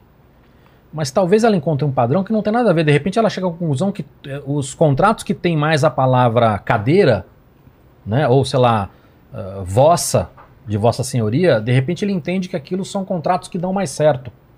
Né? É, mas esse padrão ele pode não fazer sentido. Ele fala, não, é porque nos contratos que a gente está pegando aí, que são pessoas que são mais antigas, que entendem mais, costumam usar mais essa palavra, enfim. Então pode ter padrões que não fazem sentido. Aí a hora que você bota lá advogados que entendem para analisar esse resultado e ajudar a fazer um ajuste fino desse treinamento, aí você tem, uma... você tem um negócio melhor. Porque você tem muito viés que não é só social. Esse, esse exemplo do husky do, e do cachorro, do husky do lobo, é um exemplo muito conhecido de IA uh, do Google, que ele, ele mandou a IA reconhecer o que, que era husky e o que, que era lobo, e a IA começou a errar muito. E aí ele treinou a IA para falar assim: agora eu quero que você me mostre qual a parte da imagem, né? Ah, foi focinho, foi o olho, que você usou para definir por que, que era um husky e um lobo. E aí sabe o que, que era a parte da imagem? Ah. A neve. Como assim? Porque Quando as fotos neve, é não eram lobo, fotos só de, do cachorro e do lobo. Ah. Você tinha a foto do cenário. E aí ela começou a entender que quando tinha neve era husky. Nossa. Só que se tinha um lobo na neve, ele errava. Entendi. Né? Ou se tinha um, um, O contrário. um husky, né? Mas fora- ninguém programou isso para ela entender Não, que a neve Aí é- ela isso ela aprende sozinha. Você, você põe na frente dela fotos, um milhão de fotos de lobos e huskies, e ela só vê, vê absorve, absorve, absorve, absorve, absorve. Daí você põe a próxima e pergunta: o que, que é isso? É um lobo ou é um husky? Entendeu? Ela Então fez ela- as conclusões sozinha antes. Que é o, o lance da saliência que eu tava te falando. É. Você não vai pegar um milhão de fotos de, desses lobo e husky e editar essa foto para tirar todo o cenário, entendeu? Eles não tiveram esse cuidado. Agora, quando a gente entende isso, vai, vai olhando para isso e vai reconhecendo. né? Então, essa, essa adaptação, inclusive a hora que chega no ser humano, ela é muito importante. Vou te dar um exemplo, né? A gente vai ter cada vez mais ah, inteligência artificial ajudando a analisar exames de imagem. Você vai fazer uma- Sim, um raio-x, uma tomografia, né? É, o que acontece? Enquanto não for 100% IA, e você tiver um médico ali no caminho, imagina num, num país como o SUS, que você tem é, muitos exames e você tem uma quantidade limitada de médicos. Pô, faz um baita sentido eu pegar todos esses exames, usar uma IA para mandar para o médico só o que realmente tem problema. Agora, se a IA tem uma margem de erro, né, é, é, mesmo que ela, vamos supor que ela acerte 95% dos casos, o que, que você acha que esse médico vai fazer a hora que começar a chegar 95% dos casos certo? Ele não vai nem olhar. É. Ele vai olhar, e fazer- ele vai dar como certo. Pô, se a IA falou que não tem problema, não tem. Se a IA falou que tem problema, tem problema. Ele, ele vai deixar de usar a inteligência dele para aferir. Então, e os sistemas agora estão começando a pensar em como é que eu faço essa adaptação. Então, uma das maneiras é, eu vou pegar, eh, diminuir a quantidade, os que eu tenho 100% de certeza, 99,9% de certeza eu já vou excluir, mas eu não vou mandar para esse médico só essa parte, eu vou mandar também alguns erros, e esse médico sabe disso, e aí Pra ele ficar atento. e eu vou receber o retorno dele e eu, essa IA, vai ajudar a dar uma nota para o Pro médico. médico. Então ele fala assim, pô, estou sendo vigiado. Então ele não vai ignorar e aceitar. Então é, a gente começa agora a trabalhar em como é que a gente bota IA e ser humano trabalhando junto, entendeu? Isso, Ah, até porque existe uma regulação que o, máquina nenhuma vai poder dar um diagnóstico no lugar do médico, né? É, e hoje esses sistemas, inclusive aqui no Brasil, eles já estão a mais de 90, 99%. O- a brincadeira agora, é, nessa dinâmica entre, re- na relação entre médico e inteligência artificial, na- é, ajustar onde existe um, um potencial de diagnóstico, ou seja, que ele estava falando antes da neve do cachorro, né, hoje essas inteligências artificiais já destacam para o médico assim, olha, olha, tendo em vista esse raio-x de pulmão, dá uma olhada nesta área. E a inteligência artificial não dá o diagnóstico para o médico. Ela já tem uma probabilidade, mas ela fala assim, ó, tendo em vista esse destaque, qual que é a sua opinião? Aí o médico vai lá e coloca. E aí você tem todo uma, um mapa de regressões comparando com o resultado de vários médicos para ter esse score é, de discrepância e congruência entre ah, o diagnóstico da inteligência artificial e do médico. Então, é, graças a Deus, esse risco da gente ter problemas de diagnóstico errado, porque o médico é, poderia ter um, um, deslize, nesse momento isso está super endereçado. É, mas Agora, a gente ainda tem bastante isso, viu? Agora, é. juntando isso tudo um pouco, é, que deve estar, inclusive, no teu livro, essa pergunta, eu comecei a ficar revoltado um ano atrás, quando saiu o chat, né, com a reação do sistema educacional. Qual foi a primeira reação das, das escolas? Repudiar. É, pro, proibir. É. Eu não acreditava. É o contrário. Tem que, tem que ensinar abraçar. a usar. Tem que, essa é uma ferramenta super poderosa. Lógico, tem que saber usar, tem que saber como usar, tem que, não tem que deixar o, não tem que deixar de treinar a criatividade, a cabeça do aluno, mas proibir o melhor funcionário que eu vou ter amanhã é o cara que sabe usar a inteligência artificial para otimizar, para potencializar a produção. Não o cara que não vai ter contato nenhum com AI. É uma, foi uma reação tão absurda na, na, meu, na minha visão. E, e é parte dessa trans, trans, transição. Você não tem. Assim, o sistema é tão antigo e antiquado que é uma novidade que é para. Não, ele vai usar é o chat para escrever o trabalho. Todo mundo vai usar o chat para escrever o trabalho. Tra depois da escola, no, na vida profissional, todo mundo vai usar. Mas tem que saber usar e tem que saber como usar. Hoje o chat é quase de graça, ou de graça na maioria das vezes. Sabe o que está custando dinheiro? Hoje as pessoas pagam uma para outra para comprar é, prompt. prompt. É. Então, tá aí. É que, é, isso vale dinheiro já gente, hoje. A gente vê muito isso em empresa também, porque o qual que é esse comportamento? É o comportamento de manter a máquina pela máquina. Uhum. Né? Então, por é. exemplo, dentro de, uma, dentro de uma corporação, você, ah, a gente funciona assim. É a frase que você mais escuta na empresa. Aqui funciona assim, aqui é assim. Né? Então, ele não, ele não olha para a máquina e fala assim, não, mas funciona assim, mas putz, agora tem uma maneira melhor de fazer. Não, ele trabalha para manter a máquina ali, né? E na escola a mesma coisa. Se a gente olhar hoje, é. Não, óbvio que tô, nós estamos generalizando, tem muitas Lógico. escolas mais avançadas hoje, mas é, do jeito que uma maneira é feito as provas e os testes, o chat GPT ele, é inva ele invalida isso. É. Né? O que as escolas deveriam estar olhando é assim, pô, mas será que esta máquina, do jeito que a gente está azeitando ela é hoje, é válida, é válida ou a gente teria que mudar isso? E aí, para esta mudança, o chat GPT ele deixa de ser um inimigo e passa a ser um amigo. Né? É, porque quando você realmente fala para vai lá e escreve, faz e não sei o que, sem ter um pensamento crítico em cima, o chat GPT ele invalida isso. Lógico. Né? Então, é, é é, essa, essa é a transição difícil, porque no final é todo mundo ser humano. E a mudança cultural é sempre mais demorada e mais dolorosa é. do que a mudança tecnológica. Ô, Paquito, dúvidas aí antes da gente ir para o próximo assunto aqui. Ó, eu queria saber se tem alguma tecnologia assim é, promissora é, no ramo de energia, assim, que é algo que vá fazer. É, esse é o grande, é, é, é, eu acho tem. que é o grande, a grande pesquisa, tá todo mundo correndo atrás disso. Tem, né? tem, tem, acho que tem muitas frentes, tá? Vou detalhar duas para a gente poder conversar aqui.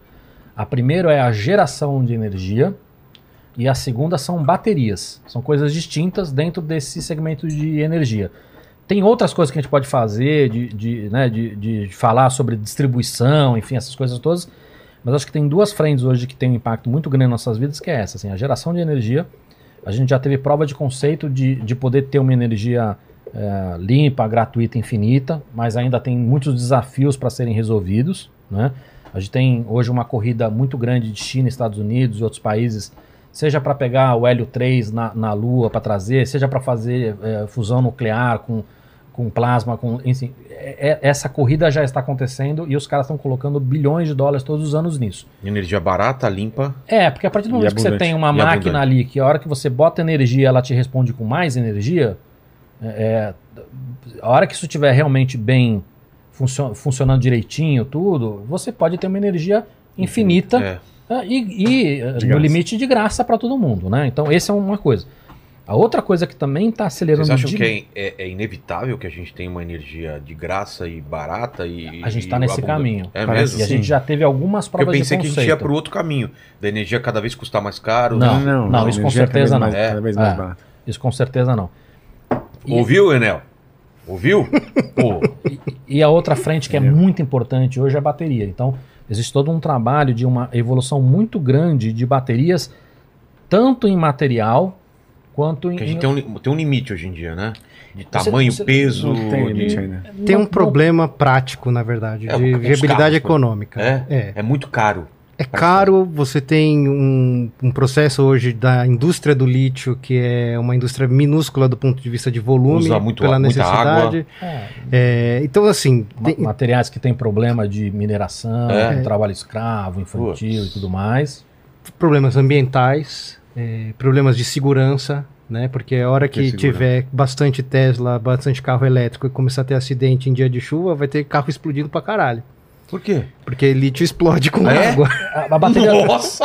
a, Essa eu não a sabia. bateria do seu celular, se você pegar um prego e, e- Furar. e pre- e furar essa bateria, é, o fogo que vai vir dali é uma reação química. Então não adianta você jogar água, é, tirar o oxigênio, né? Assim, ela, ela não vai parar aquela combustão. Nossa. né? Então isso é um problema, por exemplo, bombeiro hoje, eles são treinados para lidar com Tesla. Porque se tem um acidente e a bateria do Tesla pega fogo, esse cara tem que ser Pouquinho. treinado para lidar com aquilo. Mas o quê? Pó químico. É pó químico. É. é, e, e é muito, muito complicado de resolver, porque é uma reação química que você não, não para ali, né? E é muito quente. É. É, então você tem, você tem muitas questões. Agora, você tem, por exemplo, outros usos de materiais que são mais abundantes, Baterias Né? orgânicas. é, sódio, né? Então, aí você começa a ter outras questões. Ah, essa aqui é mais densa, menos densa. Mais densa quer dizer o seguinte: eu vou precisar de uma, uma bateria menor para ter a mesma energia. Ou é menos densa, vou ter que usar uma bateria maior. Aí você tem questões de o que, que dura mais, o que, que dura menos. Então, o, o que, que- qual que é o ponto? Né? É, não era um assunto relevante para a humanidade. É. E hoje é. Porque a gente usa bateria em tudo. E cada vez mais Mas- a gente está usando mais. A hora que você tem os carros, é uma indústria gigantesca e que, que- e que usa muita bateria. A, a grande coisa que iria mudar muito o transporte no mundo seria arranjar um, um- um combustível mais barato para avião, né? Porque Também. é- isso é, é o grande limitador do que, por que as passagens não, não baixam muito. E aí a gente vai começar a ter passagem muito barata e a galera se movimentando muito pelo mundo. É mas isso. Então você tem- imagina que se você tem. Uh, essa questão de avião, você tem duas frentes trabalhando. Uma é como é que eu diminuo o peso dele. É. Então você, peso. É. Tá. Então, por exemplo, com impressão 3D, eu consigo fazer peças com 95% menos peso. 95. 95% mais de ar. Né? É? É. E com a mesma resistência. Mesma Isso. resistência. Porque você tem um software lá. É um que- soufflé, a gente vai, vai É, voar num isso. soufflé. É isso. Isso. Você confiaria, o Baquito? Você viu? Você- Sei não, velho. a gente voar- foi pra Polônia num Não, soufflé. É voar, voar num soufflé sem piloto ainda.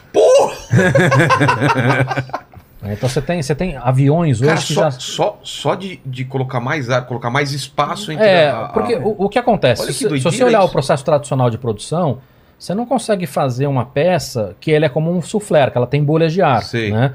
É, é, não isso, pra- não, isso não é um defeito, então. Isso seria uma vantagem. Isso é uma grande vantagem. Co- Como com a impressão 3D você consegue fazer formatos que não são factíveis em outras tecnologias, Sei.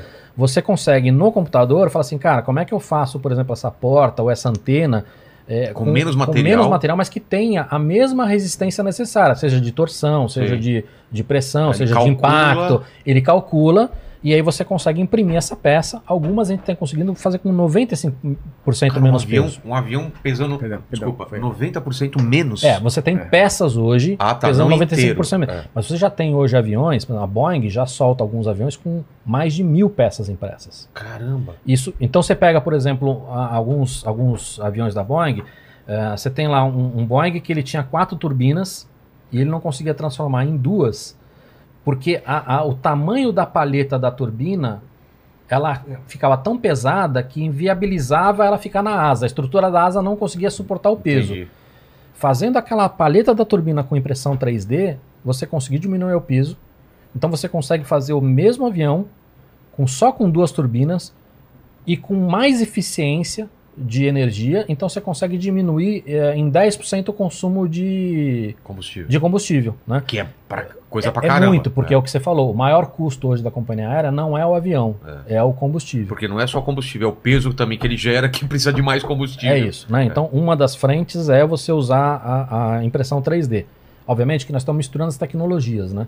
É. É Todas essas, usa IA com impressão 3D, né? Então, é- é- esta é uma frente. A outra frente é Se a gente conseguir evoluir muito as baterias, a gente vai poder ter aviões elétricos. É. Né? Já tem. É, Já pensou? e- então você Não, começa a trabalhar em todas as O problema frentes. é lá em cima.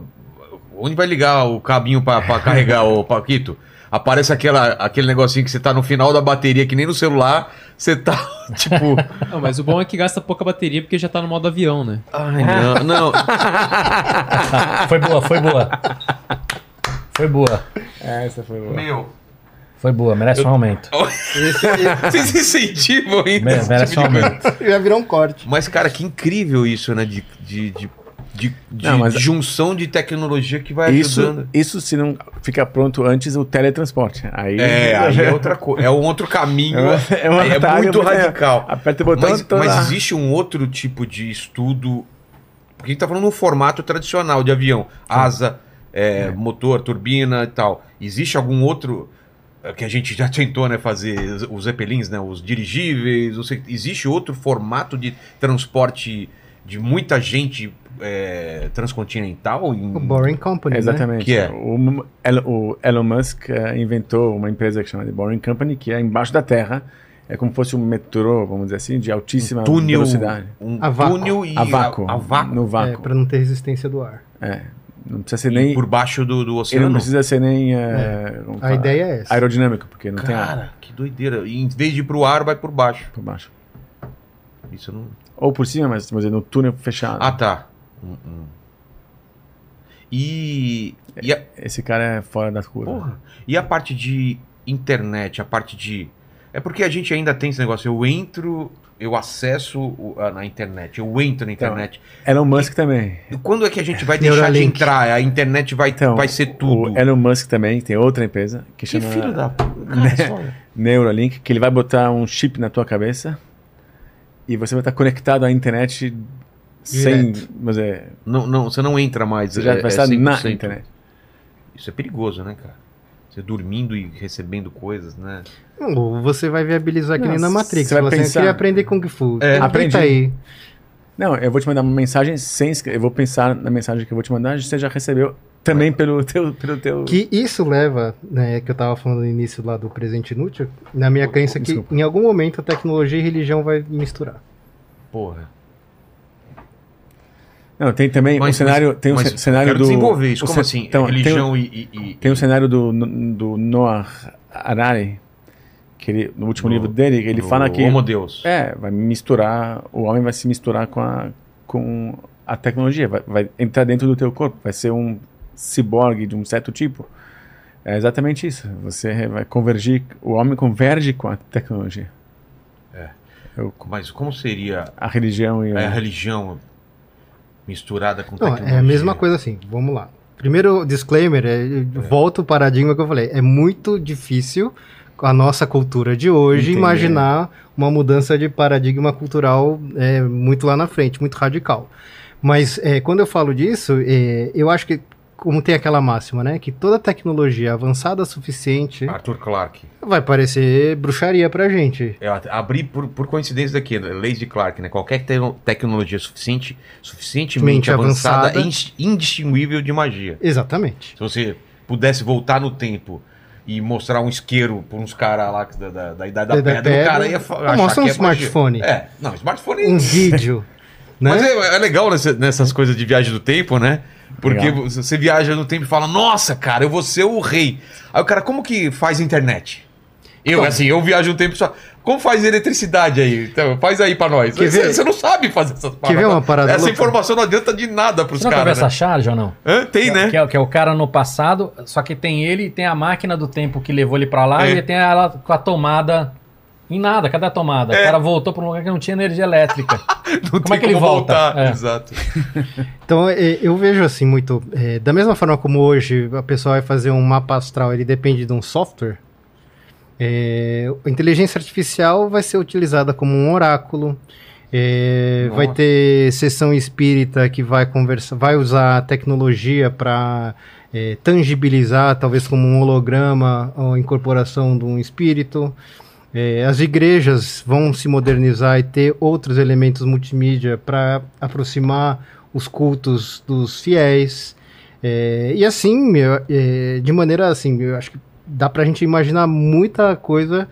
É, eu, inclusive, acredito é, que muito do que a gente olha é, e busca assim de inspiração divina, tudo é, é muito próximo de uma inspiração que vem de uma inteligência artificial. Você acha, então, vocês acham então que a tecnologia não pode chegar a um ponto de matar o espiritual, de eu acho que resolver tanto as aí, paradas. Pessoalmente, é. eu acho que o, o esse lado é, vem de dentro das pessoas. Então depende ele, do. Não é a tecnologia que vai, vai acabar. Tecnologia. É, eu acho que enquanto as pessoas tiverem a espiritualidade é, bem desenvolvida, tiverem as crenças delas bem resolvidas, elas vão achar a melhor forma de continuar é, trabalhando essa espiritualidade. Eu, eu já discordo um pouco. Eu acho que vai ser um desafio. É. As religiões vão ter um grande desafio por um lado, as pessoas vão ter mais tempo livre. Então, assim, eu acho que vão procurar espiritualidade, vamos dizer assim.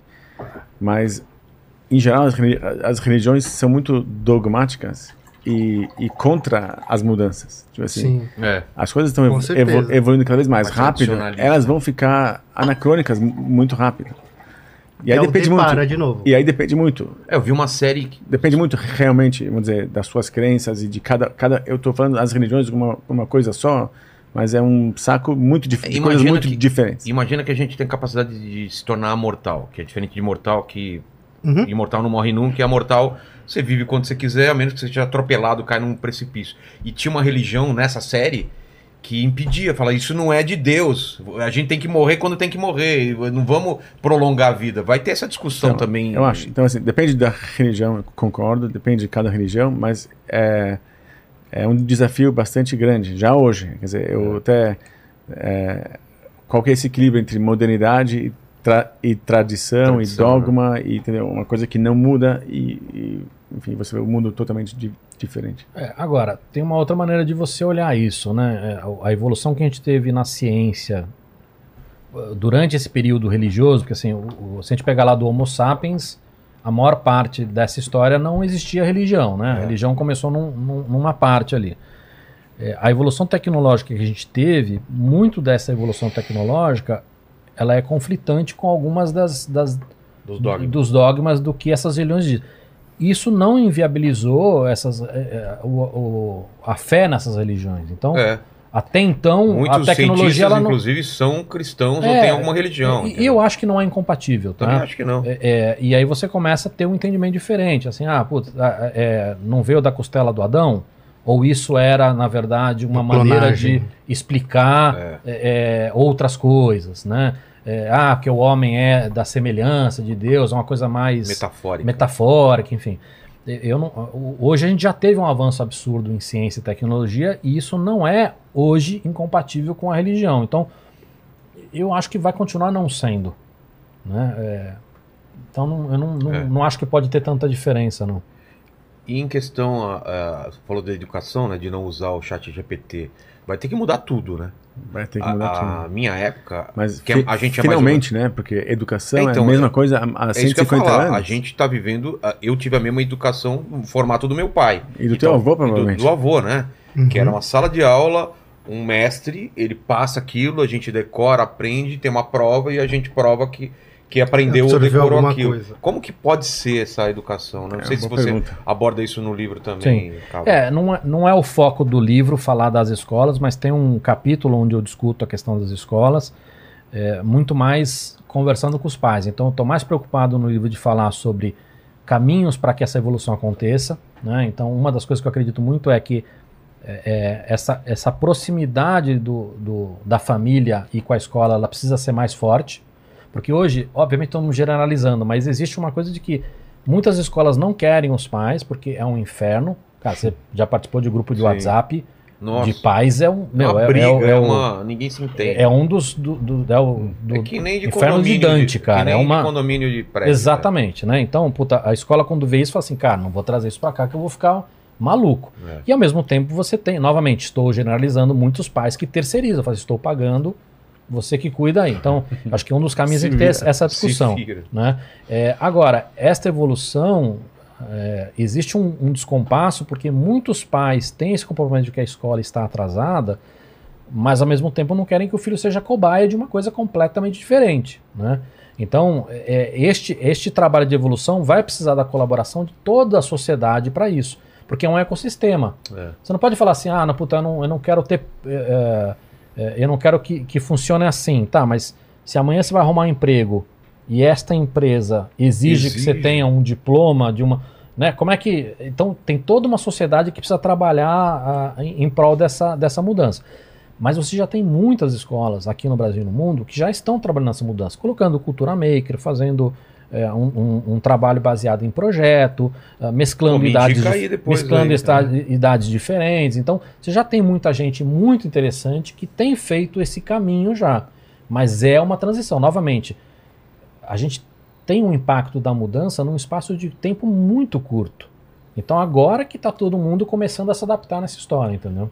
E dentro dessa linha, acho que é importante as pessoas também terem a consciência de que não vai vir do Ministério da Educação as diretrizes para resolver esse problema. Vai vir da onde? Cada família, cada pai vai buscar a melhor filosofia e a me- melhor integração família-escola para poder educar os filhos.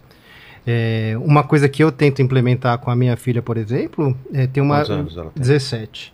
É ter uma visão, uma cabeça de educação continuada. Que não existe um encerramento de um ciclo onde o conhecimento ele está restrito. Né? É, é, o mundo evolui o tempo todo. Você quer O trabalhar aprendizado é contínuo. contínuo e você tem que ter mente aberta de falar assim, olha, tenho que continuar aprendendo. Tudo que eu aprendi, o que eu acabei de aprender, aprender pode, base- pode ser derrubado também por outra Isso, coisa E nova. tem que estar sempre construindo em cima, né? É, tanto para ter uma liberdade de não ter a prisão do conhecimento que ou você estuda esse e sabe isso, portanto seu rótulo de profissão é esse, como também para entender que com inteligência artificial e outras tecnologias é, é- essa fragilidade do que vai dar dinheiro, o que, que vai ser uma carreira, vai ser muito É. dinâmica, né? Vai ser muito difícil você criar um, um plano de carreira sólido que vai durar 10, 15, 20 anos. É, Isso não vai existir mais. É, eu brinco, inclusive, quando assim, ah, para você deve perguntar, o que, que você queria que seu filho fosse, né? A profissão É. do seu filho. Eu sempre falei assim, ah, eu queria que tivesse uma profissão que ainda não existe. Exato. Porque aí talvez tenha uma maior relevância. Mas só o fato de eu pensar em ter uma profissão já mostra um, um pensamento atrasado. né? É, um paradigma atrasado. Eu gostaria que a minha filha tivesse Framework. capacidade e, e habilidades que mantenham ela relevante durante muito tempo. Na verdade, é isso que a gente tem que querer para os filhos. Em relação à a, a, segurança, a, a- essa ideia de, de dinheiro, Estado, essas coisas também podem mudar, né? Porque lá. a gente estava num caminho de é, União Europeia, União aqui na América do Sul e tal, grandes é, é, uniões, o dinheiro circulando mais, os produtos, e de repente tem guerras, tem proteções, tem, tem coisas que meio estão emperrando essas coisas. Então a gente estava indo para um caminho. De, e, e até de paz, né? Porque se você tem um comércio todo interdependente, tem menos possibilidade de se ter guerra entre eles. E a gente aprendeu que não, em dois, três anos, pandemia e guerras aí rolando, então a gente parece que voltou. O que, que a gente pode esperar disso? Mas, ao mesmo tempo, você vê a Alemanha, Japão, eh, Estados Unidos, eh, Europa facilitando a migração. Sim. Ficando cada Que é vez uma, era uma coisa diferente antes. Isso, era muito mais restrito. Nesses últimos, mesmos períodos aí dessas guerras da Ucrânia, Mas tem etc., uma reação contrária também contra isso. Então, essa que é, é, É. a tua pergunta é essa, né? dessa É. dinâmica.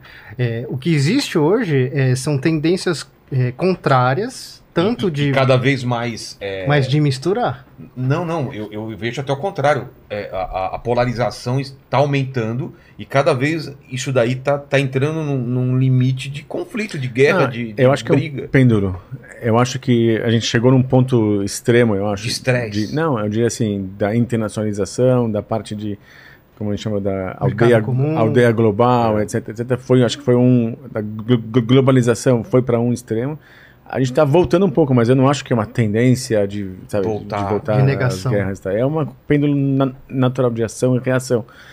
É, eu sim acho Mas que... vocês não veem essa, essa Eu coisa de vejo- não ter limites geográficos de todo mundo pode circular e trabalhar em Eu qualquer vejo. lugar? Tanto É? que- Lá na frente. Eu vejo mais pra frente. Eu vejo, vamos dizer, cada vez mais as pessoas vão ser mais parecidas, vão pensar mais igual, no sentido, vamos dizer, de pensamento ocidental, se você quiser. É uma, eu acho que é uma tendência de ah, principalmente com a mobilidade das pessoas. Eu- o brasileiro vive no Brasil, o argentino vive na Argentina. No dia que começar, tá mais fluida essa é, dizer, a parte geográfica mesmo, eu acho que as pessoas vão, isso vai mudar, o nacionalismo vai aos poucos desaparecendo.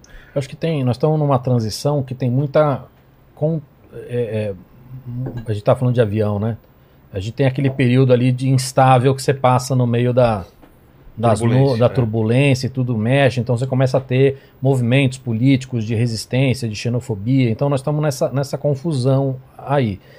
Mas acho que tem um, um exemplo interessante que, se a gente for olhar, muitos países, e o Brasil é um exemplo disso, uma parte considerável da cultura do entendimento do mundo vinha de Hollywood. É. Né? É, hoje, um essa molecada mais nova, com Netflix, conhece Coreano, absurdamente mais a Coreia e outros países, Japão. né? E Japão e tudo. Você começa a ver, adolescente fala assim, pra onde você quer viajar? Não é pra Disney, é pro Japão, É. né? É para outros lugares. Então, é, é, você tem uma mudança acontecendo aí é, e que vai ser cada vez mais radical. Tem uma outra maneira de ver isso.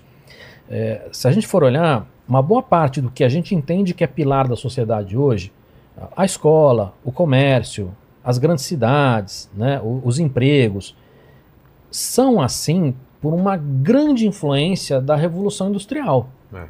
Se nós estamos falando agora de tecnologias que vão causar uma ruptura no que a gente considera que é esse período de Revolução Industrial, mesmo isso que a gente considera que são pilares da, da sociedade que, e, que, e que muita gente acha que não vai mudar nunca, Vai os mudar. empregos, o comércio, as grandes cidades, a escola, também pode mudar. Então nós estamos falando de uma mudança radical no longo prazo, que pode mudar realmente a maneira como todo mundo vê o mundo. E aí você fala, pô, então é- é- é- esse olhar de países diferentes pode mudar? Obviamente que pode. Né? E obviamente que neste caminho a gente vai ter muitas questões para resolver, porque essa galera que tem problema de xenofobia, de, de, de rejeição a, a- a- a estrangeiros e tudo mais, é porque estão sentindo dores. Não É. estou justificando, não estou dizendo que é certo ou errado, Mas não é, não é mas de estão graça, sentindo né? dores, né? Vai o tirar ca- meu é o- emprego, É o cara vai- que perdeu o emprego. Vai morar na, na minha casa, sei lá. Exatamente. Então você tem, obviamente, que muita ignorância nessa história, você tem questões de partidos políticos, né? Você pega, por exemplo, os Estados Unidos, hoje tem uma resistência muito forte a isso, mas se você olhar, grande parte da riqueza e da economia desses caras veio de estrangeiro. Claro. É, é mais da metade das startups é, lá são de estrangeiros ou filhos de estrangeiros, mais da metade das maiores empresas dos Estados Unidos são de, de estrangeiros ou de, de primeiro filho de estrangeiro. É, uma boa parte dos CEOs que estão cuidando dessas empresas são estrangeiros, né? É, e os Estados Unidos, não podemos esquecer, são todos filhos de estrangeiros, né? Os caras vieram de outros países, É. né? É, é, então, é, essa resistência que esses caras têm, que é compreensível, mudança cultural, mudança de, é, de emprego, etc e tal, é, isso vai causar também é, um atraso nos Estados Unidos, econômico, tecnológico, tudo mais, né, com essa resistência. Então, as coisas estão conturbadas, vão continuar conturbadas durante um tempo, mas se a gente olha para o longo prazo, Não, e vai mudar muito, né? Vai. Porque, porque como tem, você tem uma população muito velha na Europa e tem uma migração, tem um movimento de, de outros países indo para lá, essas populações daqui a, daqui, a- daqui 10, 20 anos vão mudar. A maioria vai ser outra, né? E vai mudar totalmente, porque a eleição vai mudar. A gente vai ter um mundo muito diferente daqui a 20 anos nesse sentido, né? A relevância muita- de é, países na África, É. na economia mundial, vai ser muito maior. A influência Pela- da China. da China, sobre- da Ásia em É. geral. Isso acho- tudo vai, vai ter uma, uma adaptação nos próximos 10 anos é, que ainda é, a gente ainda não começou a enxergar isso de maneira tão acentuada. Mas daqui a 5 para 10 anos isso vai ficar muito mais evidente. Mas eu concordo que com o Cava também que é, vai ficar pior antes de ficar melhor. É.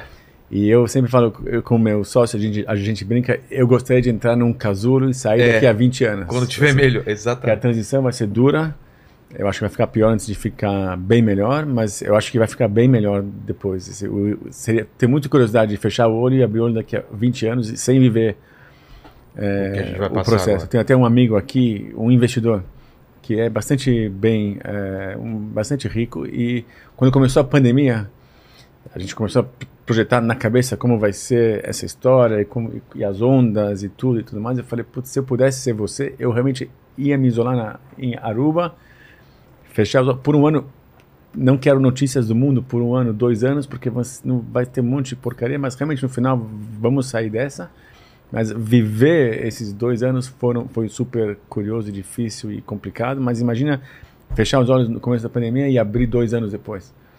Ia, ia ser É. o, o ideal. Vai ser a mesma coisa que, vai, que eu acho, eu penso que, vai, que pode acontecer com essa história da evolução e dessa transição até esse mundo mais. eh, E aí Então. puxa para o nosso papel nessa história, né? Porque, novamente, as coisas não acontecem sozinho. Então, nós, eh, como indivíduo, como parte da sociedade, como gestor de uma grande companhia, como um governante, nós temos que trabalhar hoje nessas duas frentes simultaneamente. Como é que a gente bota combustível para essa tecnologia trazer as coisas boas? E como é que a gente trabalha para minimizar transição. os problemas que elas vão trazer? Não dá mais para optar por um ou por outro. É. né? Então, é, e essa é a nossa função. Né? A gente- todo- você tem filhos pequenos? eh, eu tenho um neto já. É, então. Dois anos. Meu assim, filho pequeno tem. 18. É o nosso papel. A gente ainda tem força nesse mundo. Você é um cara que tem uma força hoje muito grande, né? com um papel muito importante. É, nós também. É, Sim. é, então, assim, é isso. É não esquecer que a gente tem um papel nessa história ainda. É gestão de risco. As pessoas têm muito é, tendem a olhar sempre o lado positivo, o lado bacana, o Ah, divertido. eu vejo sempre o lado negativo. Eu sou o cara que eu vejo sempre a merda que vai dar, entendeu? Você vê aqui no papo que eu sempre tô indo pro lado apocalíptico aqui, porque, inclusive da IA, que a gente nem falou, que também pode. é, é, quando ela estiver tão entranhada que ela pode tomar decisões baseadas em inputs que aparentemente são bons. A gente até discutiu em outro programa Há- aqui, há né? quem diga que a função de toda a vida biológica inteligente é a geração de uma vida digital inteligente. É? É, porque quando você olha né, para o universo e você não encontra é, indícios concretos de De vida, vida. biológica inteligente e abundante como se esperaria do ponto de vista estatístico, é, uma conclusão é que a vida não é mais digital, não é mais biológica na maioria dos lugares, que no longo prazo a vida ela se torna digital. Até porque se a gente pensar num dinamismo e É na o filme do Adam Sandler nas lá, não distâncias- é o Pac-Man lá? Não tem um filme dele que é um... Ah, tá, mas eu não vi. Eu sei. quando você pensa a melhor forma de viajar pelo universo é sem matéria, né? Como informação. Dados, a né? informação é o jeito melhor, mais eficiente de você se deslocar nesse universo. Sem pipi. É. Sem Então, sexo. Sem- Só na digital. só digital. Paquito, você que é um cara pansexual, não deve ter problemas em, em- em- Não, fazer tranquilo. amor com outras formas um, de um amor vida. digital. É, O amor digital também é amor. exatamente. A gente falou um pouquinho aqui também sobre, sobre ali- alimentos e o problema da água que a gente tem. O que, que a gente está caminhando para isso? Porque a gente tem água pra caramba salgada e ao mesmo tempo a gente tem problema Então. com água doce, né? Que não está localizada exatamente onde mais precisa, né? A- Água, eu posso dizer o seguinte: é, pr- primeiro, sem dúvida, é a história da dessalinização, que hoje o principal custo de dessalinização é energia.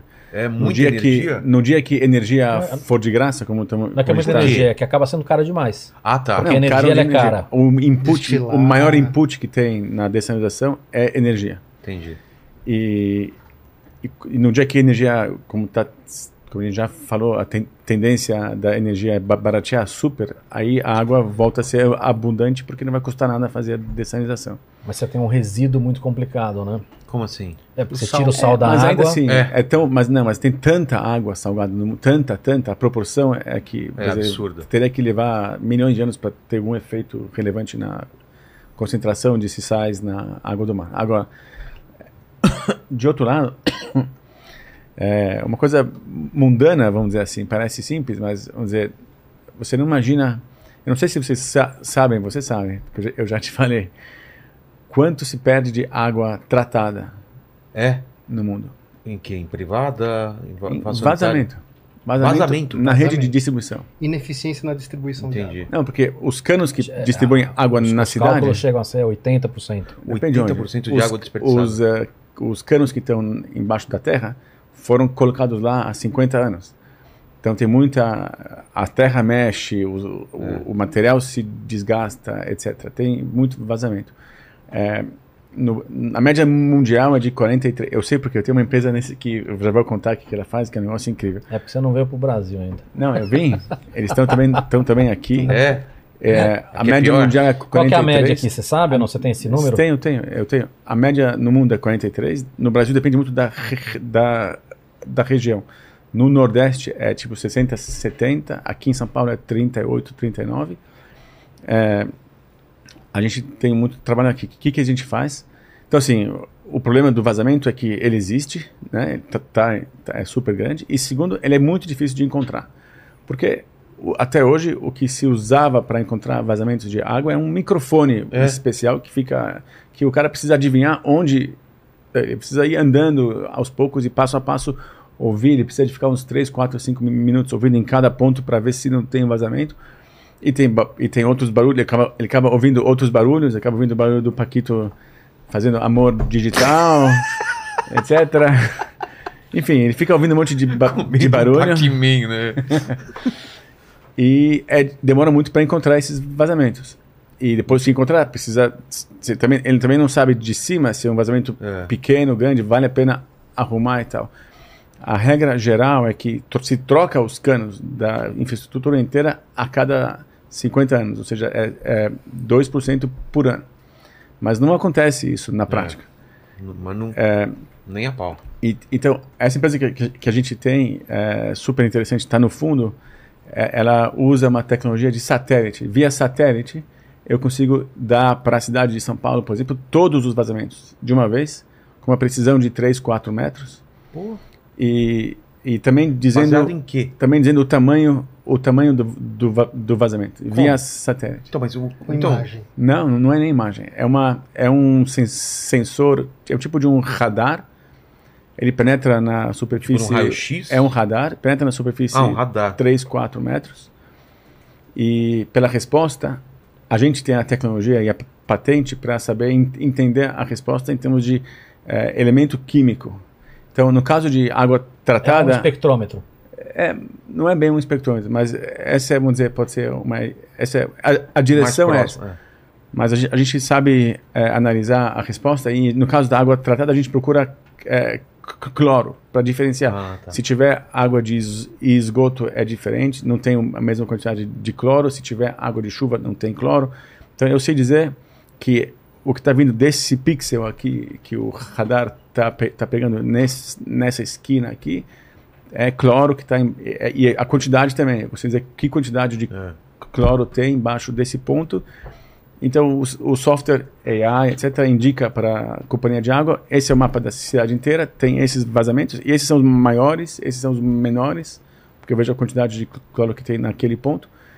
E daí, daí vem o mesmo operador com o mesmo microfone para confirmar que esse ponto que eu falei é esse mesmo, ou eu, no lugar dele procurar nessa rua inteira, ele já, já vai procurar direto no ponto onde eu indiquei e eles encontram muito mais rápido e fecha. Mas, mas para você ter uma ideia do desperdício de 40%, imagina na cabeça, para você fazer uma, um paralelo, se a Coca-Cola É. distribui os caminhões de garrafas e no caminho caía, ca, caísse 40% das garrafas. É isso que acontece com água. E água é escasso, e água é, sabe, Custa É um pra tratamento, tratar. é. tá em Caro. falta, daqui a pouco, no Brasil já teve duas, três vezes aqui racionamento de água porque não tem água. Não, só isso, tem né? O água. transporte você gasta. Transporte, Também é, energia. você trata a água e empurra ela no, no- Bombas, nos canos, bom, bombeia é. ela e tudo vai, tudo não, metade vai embora. Então essa é uma questão também. Então já não é só, então é, é que tá, É, são na verdade soluções um pouco é, uma contra a outra, porque você pode dizer assim, não, não importa, se tem vazamentos de 50%, então põe o dobro de água no sistema, metade vai, metade vai. E se a água vai ser de graça, porque energia vai ser de graça, você vai conseguir dessalinizar, não precisa nem fazer os nem tra- tratar dos, va- dos vazamentos. É um É outro dilema. E, Em relação ao interessante. alimento, tem muita coisa. não, mas antes de ir pro alimento, não tinha também uma, uma, uma pesquisa de transformar lixo em água, de tratar aquelas máquinas que Eu o- não vi. Não, tem, O cara tem hoje, é, lá, então, o- tem hoje máquinas que conseguem extrair umidade do ar, É, mas volta sempre na questão energética. Ah, acho tá. que dentro Quanto do, custa, né, é. pra fazer isso? dentro do tema água ainda tem a questão dos microplásticos, que ainda não existe filtragem Mas não tem econômica. do Bill Gates uma pesquisa de, de Tem. esmagar o lixo e tirar e sair água daquilo lá? Ele tem a privada que ele fez, né? Que, É. que economiza muita água. Essa, essa outra eu não conheço. Dá uma olhada, Paquito, se eu tô viajando aí, se eu vi isso daí. no- Mas no, no longo prazo, o- hoje o paradigma é o problema das mudanças climáticas é, e secarem as fontes de água doce, né? Esse que hoje é o, o grande é, fantasma que assombra é, a questão de ter água potável, água doce disponível. É, tem um conceito que hoje é, se fala muito dos flying rivers, que da mesma forma como a gente tem as correntes marinhas e tem os rios que vão é, levando, transportando água de um lado para o outro, é, na atmosfera existem ah, como se fossem correntes de ar que transportam essa umidade e levam a umidade para os lugares onde se chove, enfim, né? E com o aquecimento global, esses flying rivers, eles também estão mudando padrões, assim como as correntes marinhas. E aí vai problema. começar a chover em lugar errado, que nem já está acontecendo É. aqui no Sudeste, né?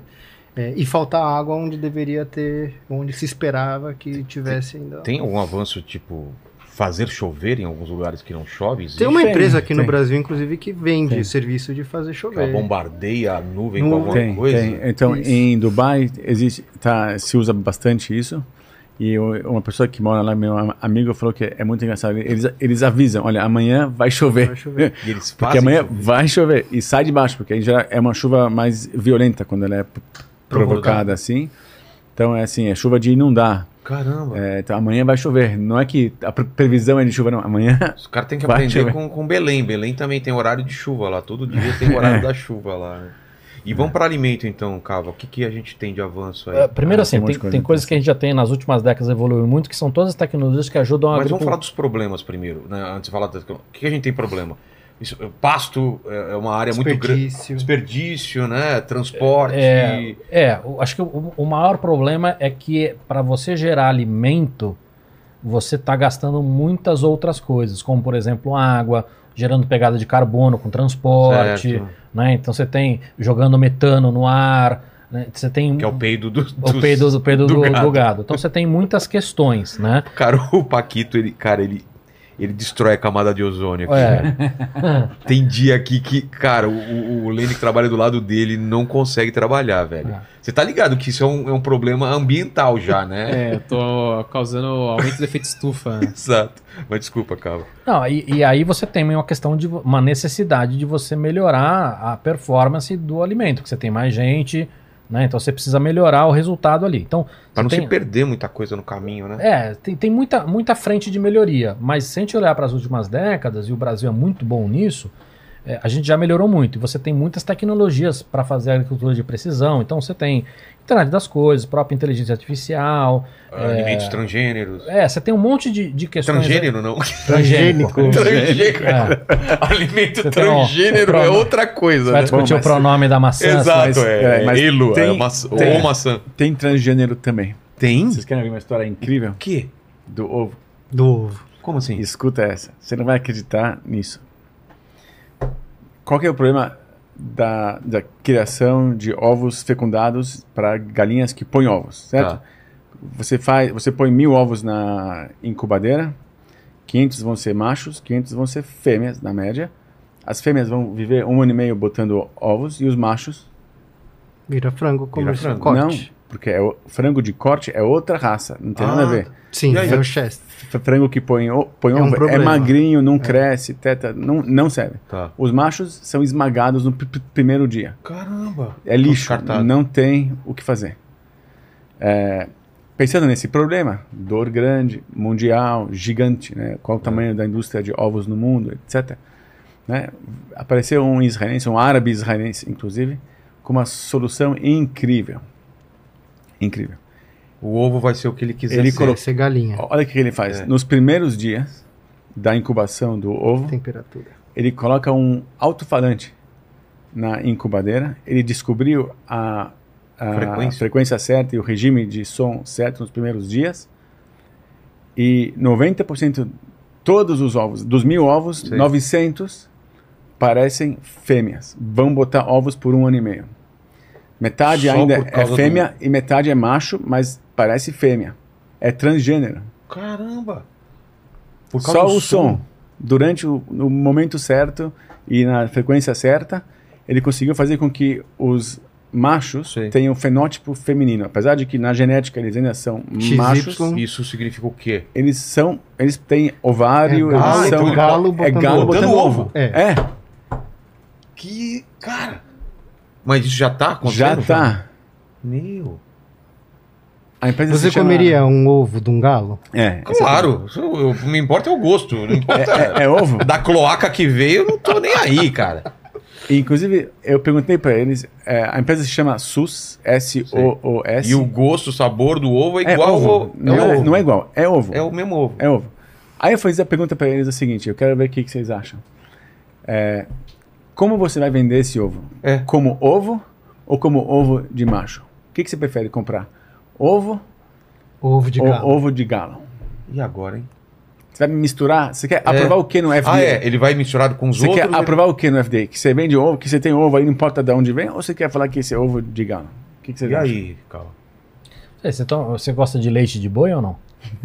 Não. aí não.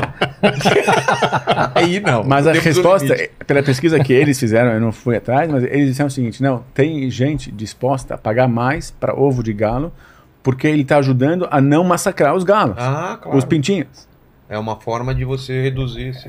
O impacto ambiental de- da indústria dos ovos. Então vai ter um prêmio, aplicada. talvez, de ecológico, diz: olha, eu prefiro pagar, eu compro ovo de galo, estou feliz, pagando até um pouco mais, porque evitei A morte. a morte dos pintinhos. Caramba. Metade dos pintinhos do mundo É? morrem. Não sabia. no disso. primeiro dia. Em alguns países eles es- esmagam, em alguns países eles usam o gás para matar os pintinhos. Zyklon B, O mesmo usado Do Holocausto. no, no- É esse no- mesmo. Caramba. nas Os câmeras de campos gás. de, de execução. Não, então você tem todas essas tecnologias que vão ajudar a agricultura a ficar mais eficiente. Ah, agora a gente tem outras duas que vão ter impacto muito grande em alimentos, que é uma a impressão 3D, né? Como a gente falou, a gente começar a imprimir carne, essas coisas. Ah, isso é, isso é Star Trek. Não, né? não, isso Não, já não, rola. já Inclusive não. você tem uma das maiores empresas. carne. É, O é bife mais caro do mundo foi impresso. Sério? Sério. O que, que foi? O bife mais caro do Ah, mundo foi é- impresso. Ô, Paquito, imagina, a gente faz churrascão aqui. Chega o cara com impressora, fala, oi, cadê os espetos? Não, é impressora aqui, É, só um ca- minutinho. cada um traz a carne que vai comer aí, Traz por, um- favor, só um não traz, saco? O não que- traz como- colchão, né? O cara Então, tá mas com o, impressora. que, É, que você é- coloca lá dentro pra sair carne? Vamos lá, é aquele processo que eu te comentei. Você colhe a célula, a mesma coisa que a gente estava falando do. Ah, tá, de fazer um Você órgão. colhe a célula que pode ser de, um- de um- de uma vaca, de um, de um porco, de, um- de uma galinha, não importa. Você faz a cultura dessa célula, diz por que, que vai virar o quê, o que, que vai virar músculo, o que vai virar gordura, o que vai virar carne, e depois a impressora imprime aquilo para fazer lá o, o salmão, o, o- o franguinho, o, o bife, etc. Né? Eh, E você consegue, inclusive, pedir, ah, eu quero picanha, quero maminha, quer dizer, você consegue definir a veia, a quantidade de gordura e tudo. Né? Esse processo é um processo que dura cerca de três semanas, mas a grande graça desse processo é que, um, você não mata o animal, Exato. é, dois, você, você tem uma pegada 80% menor de carbono e você usa n- 90% menos água. Né? Então é um processo, fora que você também menos risco de doença, né? você tem uma série de, de outras questões aí. Então, é, E isso o é uma- sabor? O, o sabor é, é- é carne, É né? igual. Você tem algumas dificuldades no processo ainda, porque você tem, por exemplo, como é que eu grudo a gordura na carne, é, é, como é que eu faço às vezes a textura, então tem um problema de textura ainda. Você tem alguns desafios. Tem É Nada várias- que não seja também... Não, tem várias soluções para esses desafios. Tem várias, surgiram em Israel, é um polo, por acaso, que se desenvolve bastante dessas tecnologias e já tem soluções para esses problemas. Cada, ainda não tem nada viável para o consumidor de, num, preço, num, Larga num, escala. num preço que é vi- viável, mas é, vai chegar lá. Clara- claramente é uma questão de tempo, só, só é de que nem a gente tempo. está falando de órgão humano. Você já tem a prova É de igual. conceito, você tem alguns desafios, todos eles estão sendo resolvidos em paralelo. Em algum momento isso vai ser resolvido. Agora, por exemplo, para hambúrguer, essa empresa israelense que é a, a Redefine Meat, né? Redefine Meat. É, É, Eshar é o nome do para fazer founder. para fazer hambúrguer, ele não tem esses problemas, que assim, ele, ele gera gordura, gera carne, Mistura. mistura, Mistura. tudo e faz o, o hambúrguer. É uma né? delícia. É bom? É, Muito bom. Isso pode ter impactos É econômicos. É, na verdade, não é carne. Ah, é. No caso dele, não é Não tem carne. problema, né? Não é, É. animal, é vegetal. Verdade. E, e você pode fazer vegetal ou animal. É. Isso tem impactos econômicos. Se você olhar um país como o Brasil, você ficar imaginando, você acha que a China não vai construir prédios e prédios com impressora 3D Pô. de carne? Né? Resolveu Então, o problema. Então, impressão 3D é uma da- das tecnologias que vai ter um impacto muito grande. E a outra Imagina a gente se já olhar fala. um prédio e falar, é um pasto isso. É, é isso. Falei, daqui seus netos vão falar assim: vovô, você comia Meu, um bicho, bicho que andava, Foi morto, fazia cocô. Não vai rolar, cara. Que fazia co- E, e a outra Isso a gente. chama casamento, é, tá? e a Vamos outra lá. a gente já falou. Aí, Paquito, essa, foi, essa tá aí foi no nível daquela outra, hein? Foi boa também. É, E a outra a gente já falou também que é o CRISPR, né? Então, da mesma maneira que a gente pode modificar um ser humano, na verdade o CRISPR ele modifica qualquer coisa que tem DNA. Então, nós estamos falando também de animais e, obviamente, também de plantas. É. E aí você tem algumas frentes, não só de fazer plantas mais eficientes, mais resistentes, por exemplo, uma planta que estraga, ah, é, demora mais para estragar, então ela dura mais e tudo mais, mas também tem uma outra frente aí de é, alimentos como medicamentos. Então você já tem, por exemplo, no. Japão, ah, tomates vendidos com GABA, que é um aminoácido que, Hum. que ajuda na pressão sanguínea. Então, esse, esse tomate ajuda para quem tem pro- ou estresse ou, ou problemas de pressão, enfim. Aqui já tem ovo com ômega 3, ovo Ah, com... tá. Agora, tem outra coisa, ou uma outra curiosidade interessante desse lado, é a parte do açúcar. Né, o Então, açúcar é o grande vilão mal, né? desse mundo. Né, da parte de, é, é, além de fazer mal para a saúde, é addictive, é, como fala? Vicia. É, viciante. E tem também várias coisas surgi- surgindo para substituir o açúcar que tira tanto o mal como a parte viciante. Por exemplo, tem uma empresa em Israel que a gente também olhou, quase investiu, no final a gente não investiu, que inventou, usando AI também, você consegue, sabe, as proteínas são compostas por aminoácidos. Tem 22 aminoácidos, tem um monte de com- combinações diferentes Possível. entre eles para fazer o que a gente hoje conhece de proteína. Mas tem mu- muitas outras combinações que não existem na natureza, desses mesmos aminoácidos. Então você pode construir proteínas que não existem na natureza. Você pode montar os com, não é nem o CRISPR, porque não é o caso do DNA a- ainda, mas você consegue montar Biofábricas. e o mais difícil na hora que você faz isso, na verdade, é o antes de fazer isso, é prever qual vai ser o resultado de botar esse com esse com esse. E, mas o, isso usa é uma coisa que usa computação super super intensa. E hoje já está evoluindo isso. E uma das coisas que inventaram lá nessa empresa é uma proteína que é mil vezes mais doce do que o açúcar. Então, uma grama dessa proteína tem a doçura de um quilo de, de açúcar. E é uma proteína, não tem nenhuma, nenhum, nenhuma, nenhum assunto gli- glicêmico, não é açúcar, é proteína, é como se fosse um pedaço de carne super, Sim. super doce. É, é incrível. Incrível. E você vai poder adoçar tudo que- o Imagina, mesmo gosto é, do açúcar, exatamente o mas mil vezes mais forte, e você precisa só botar um. Entendeu? Um adoçante como proteína. Você cortar, né? Pra não assim? ficar muito doce. É, porque, putz, é mil. Nossa! Mil vezes. Ah, Então, obviamente assim, que isso é- vai ser diluído É, né, nas é. coisas, mas... Mas então assim, só que tudo isso, né, tanto a parte de Isso tá em que pé? medicina, isso já está nos processos com o FDA. Esse é o problema. A parte regulatória, tanto a parte de medicina, todas essas evoluções, Demora um tempo. todas essas evoluções tá, já estariam muito mais presentes se não fosse esse sistema todo de aprovações regulament, de regulamentação, tanto no FDA, por exemplo, aqui no Brasil, a Anvisa e tudo mais, que precisa aprovar, e tem formas tradicionais de fazer isso. Isso eu também acho que é uma coisa importante de pensar também, que isso, a- o processo de apro- aprovação também está feito baseado no que era o mundo até ontem É. também tem que evoluir o processo de aprovação dessa. Mas é, é o que garante, vamos dizer, a segurança que as pessoas estão. a confiança, vamos dizer, das pessoas de comprar esse produto, certo? Hoje, se não existisse esses padrões da Anvisa, do FDA, etc., eh, as pessoas não. O consumidor não ia estar tranquilo de compa- comprar qualquer coisa. É, não só isso. A busca infinita pelo lucro das empresas ia causar... Problemas. Muito se- problema. Sem dúvida. Tem- tem- Como precisa na de regulação. farmacêutica, volta e meia acontece. Precisa de regulação, mas precisa evoluir essa regulação, porque é o que está brecando esse tipo de coisas de saírem. No caso desse da proteína, já está bem avançado, chama AMAI, a empresa AMAI, é um exemplo de, que, de coisas que vão substituir açúcar. Eu tenho uma outra empresa do meu portfólio que também trata desse é, problema do açúcar, que chama Better Juice, que é para sucos, como é, sucos de frutas, suco de fruta, suco Não é de, de laranja. Beetlejuice. É, não pode falar três vezes o nome da empresa. É, não, tem um filme que, que é do. Beetlejuice. É. Bom, é, um copo de suco de, de laranja tem a mesma quantidade de açúcar de um copo de Coca-Cola. Nossa. né? E essa empresa desenvolveu um sistema super barato, super eficiente para diminuir a quantidade de açúcar no suco de laranja em Pô, eu tô tomando 50%, suco de 60%, açúcar- 60%. Suco, suco de, de laranja, então, ferrado. 50 a 60% a menos de açúcar, sem mexer muito no, no, no gosto. Entendi. Se Natural for e ainda é não devia 100% tomar natural. mais. É, né? E o suco ainda é labeled é 100% natural, 100% suco de laranja natural. Essa é uma então Ah. tem coisas de, desse Essa é uma tendência muito forte para os próximos meses, anos, é que é rever todos os labels de tudo que se come. É. né? Tá melhorando o nível de informação.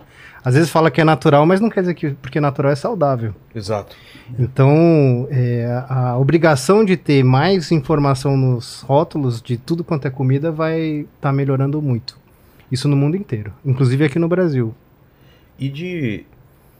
Fechamos o assunto de alimentação. Eu queria agora fechar com as modificações corporais, né? O pessoal tá estudando troca de Neuralink. cor de olho, é, cérebro para você implantar chip para controlar coisas à distância.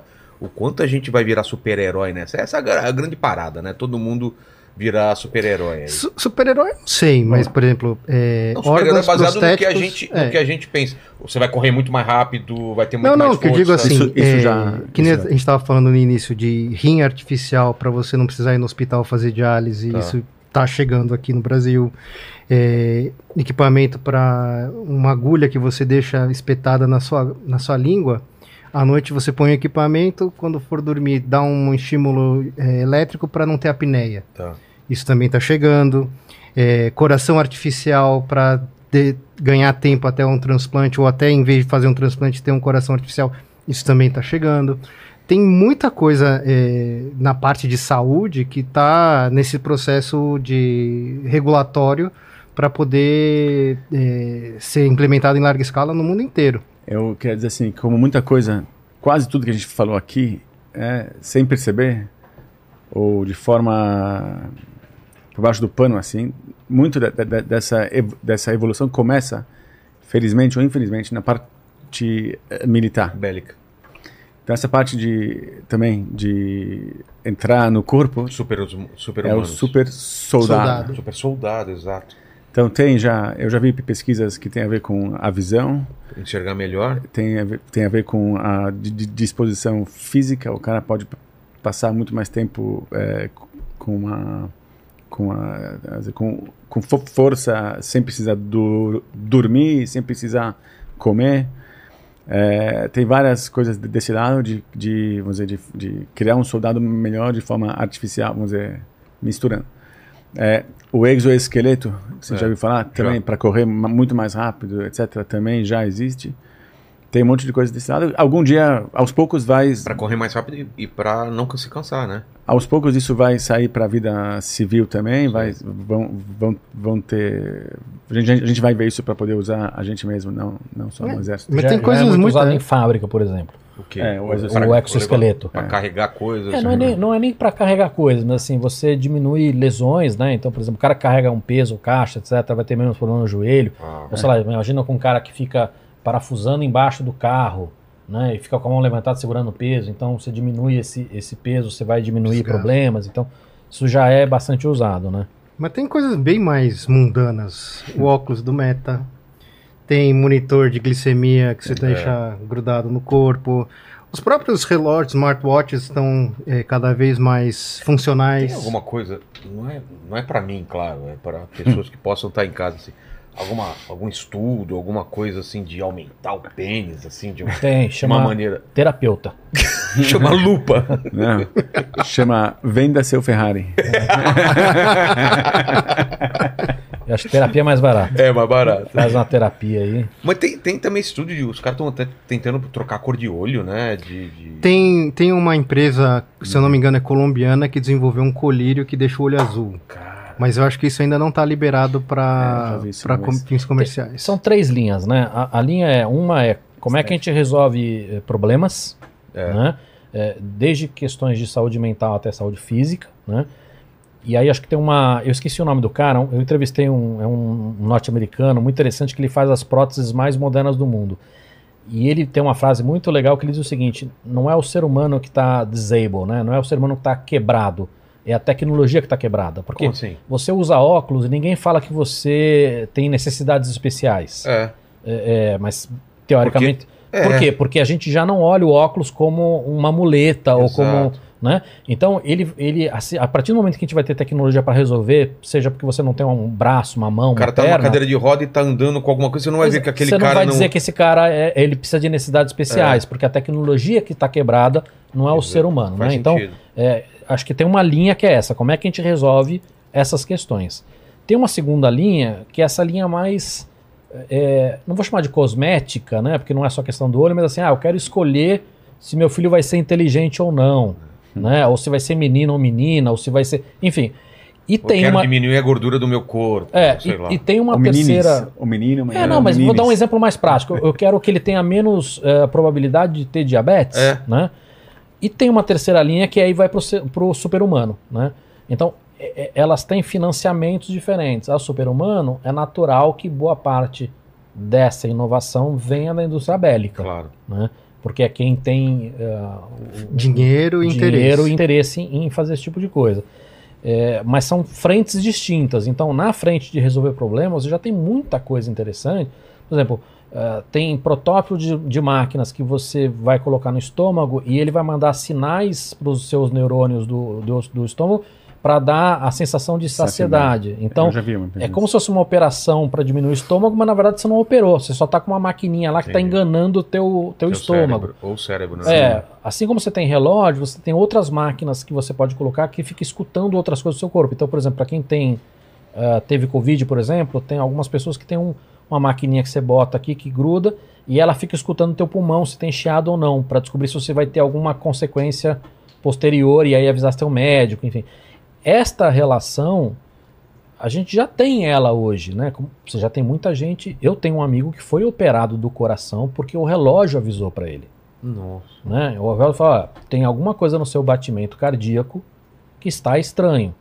Você já tem muitos aplicativos que ajudam você a dormir melhor. Então, isso já está acontecendo. Vai evoluir a ponto da gente ter, chegar na coisa totalmente ficção científica, né? Do tipo, puta, seu cérebro contro- controlando, seja um terceiro braço, seja. Mas Né? realmente, eu sempre achei o óculos uma coisa da Idade Média. Eu também. É. Tem um negócio pendurado na tua orelha, É. com é uma, muito pra botar uma lente na frente do teu olho. Não- não- é tão antigo isso.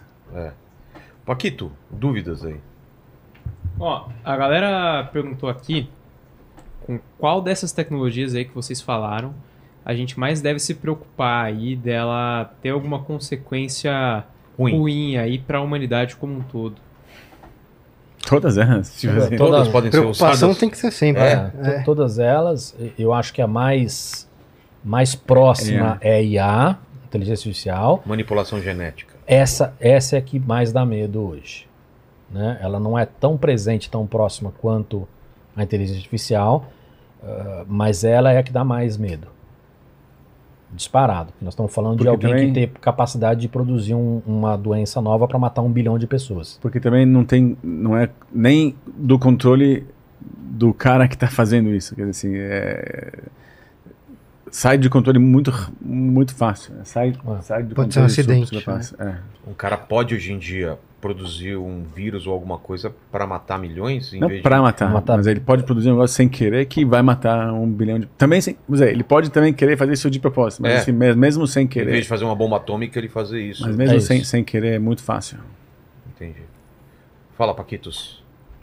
Ó, e o pessoal perguntou aqui também se tem alguma coisa em relação, alguma tecnologia em relação à conservação ambiental ou coisa do tipo aí que ajude a gente a, a Muita. diminuir um pouco Tem? esse calor aí que Tem, fez tem. no final do ano aí. Sequestro de carbono em geral, né? Tanta Então. gente, tanta empresa desenvolvendo tecnologias hoje para retirar o carbono da atmosfera, gás carbônico da atmosfera. Por exemplo, como Eu vou dar um exemplo. Tem uma empresa que chama Rewind em Israel, muito incrível.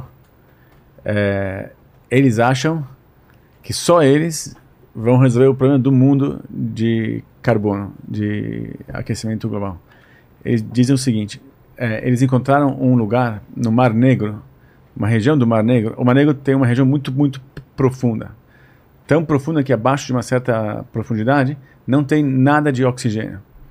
E tem lá barcos que Afundar. afun- afundaram há 2 mil, 3 mil anos, intactos. Então, o carbono que chega lá embaixo fica lá embaixo. Então, o plano desses caras já começaram a fazer, já tem um proof of concept, um, como é que é? Prova de conceito. prova de conceito, eh, de levar resíduos eh, orgânicos de agricultura. Então, lá perto, é perto da Turquia, é perto, então, eles foram atrás de grandes campos de trigo que tem lá. Depois da colheita sobra um monte de, de coisas. Eles pegam tudo isso, levam e eles co- conseguem descer isso lá embaixo. E para dar certo, precisa eh, a, re- a regulação da história é que eh, você consegue vender créditos de carbono. Se você captura um quilo de carbono, você consegue monetizar isso porque as empresas precisam comprar esse crédito. A Google quer ser carbon neutral, ela gasta carbono, mas ela compra créditos de carbono Entendi. quando ela, ela compensa. Então, assim, se eu provar que tem tantas toneladas de resíduos carbônicos orgânicos que tem que tem eh, que tem vou dizer, não gás, que tem o gás carbônico já cap- Capturado. capturado. Eu tenho uma câmera lá que fica filmando para garantir que do, tá lá, ainda tá lá e vai estar lá mais dois mil, três mil anos. Vale uma, vale uma fortuna. Agora, eles acham, pelas contas que eles fizeram, de, de novo, basta 20 quilômetros quadrados desse lugar no Mar Negro, que é muito maior do que isso, para resolver o problema do mundo Nossa, de gás carbônico. seria uma, uma coisa absurda. Tinha que entender essa matemática, mas É. se for verdade é Pô. fantástico. Fantástico. E o que eu acho que pra, a gente já está caminhando para o final, depois vão pensando em todo mundo em considerações finais e fechar algum assunto que for aberto, mas a questão dos resíduos, né, do, do lixo do mundo, o lixo nos mares, da, da- nos continentes, qual o caminho, quais caminhos o pessoal está pensando? Porque a gente está gerando cada vez mais lixo, né? É, reciclagem. Principalmente a reciclagem. é, hoje existem empresas. Mas nem tudo é reciclável, né? Então, é, É tem muito investimento em P&D para transformar, deixar é, quase tudo reciclável. Plástico, por exemplo. Hoje, Plástico, plástico, a maior parte do plástico já é reciclável. É, existem hoje, inclusive, bactérias que conseguem digerir plástico, digerir os antigos ou os novos? novos. Ah, os novos. É, então, assim, tem muitas frentes de pesquisa para conseguir é, viabilizar essa sustentabilidade absoluta na reciclagem e reuso de materiais, né? É, inclusive, uma tendência muito forte para os próximos anos é mineração urbana, ou seja, recuperar de eh, produtos eh, usados nas cidades eh, de eletrônicos a têxteis e roupas, enfim, eh, poder realmente reextrair todos os, o- as matérias-primas, metais valiosos, enfim, e buscar um reuso para isso. Eh, os próprios aterros sanitários hoje, eh, a maioria, principalmente os mais modernos, já tem um processo tanto de coleta seletiva como de geração de energia, usar né, produção de gases nesses lugares para para ter um, um aumento da eficácia dessa gestão de resíduos, né?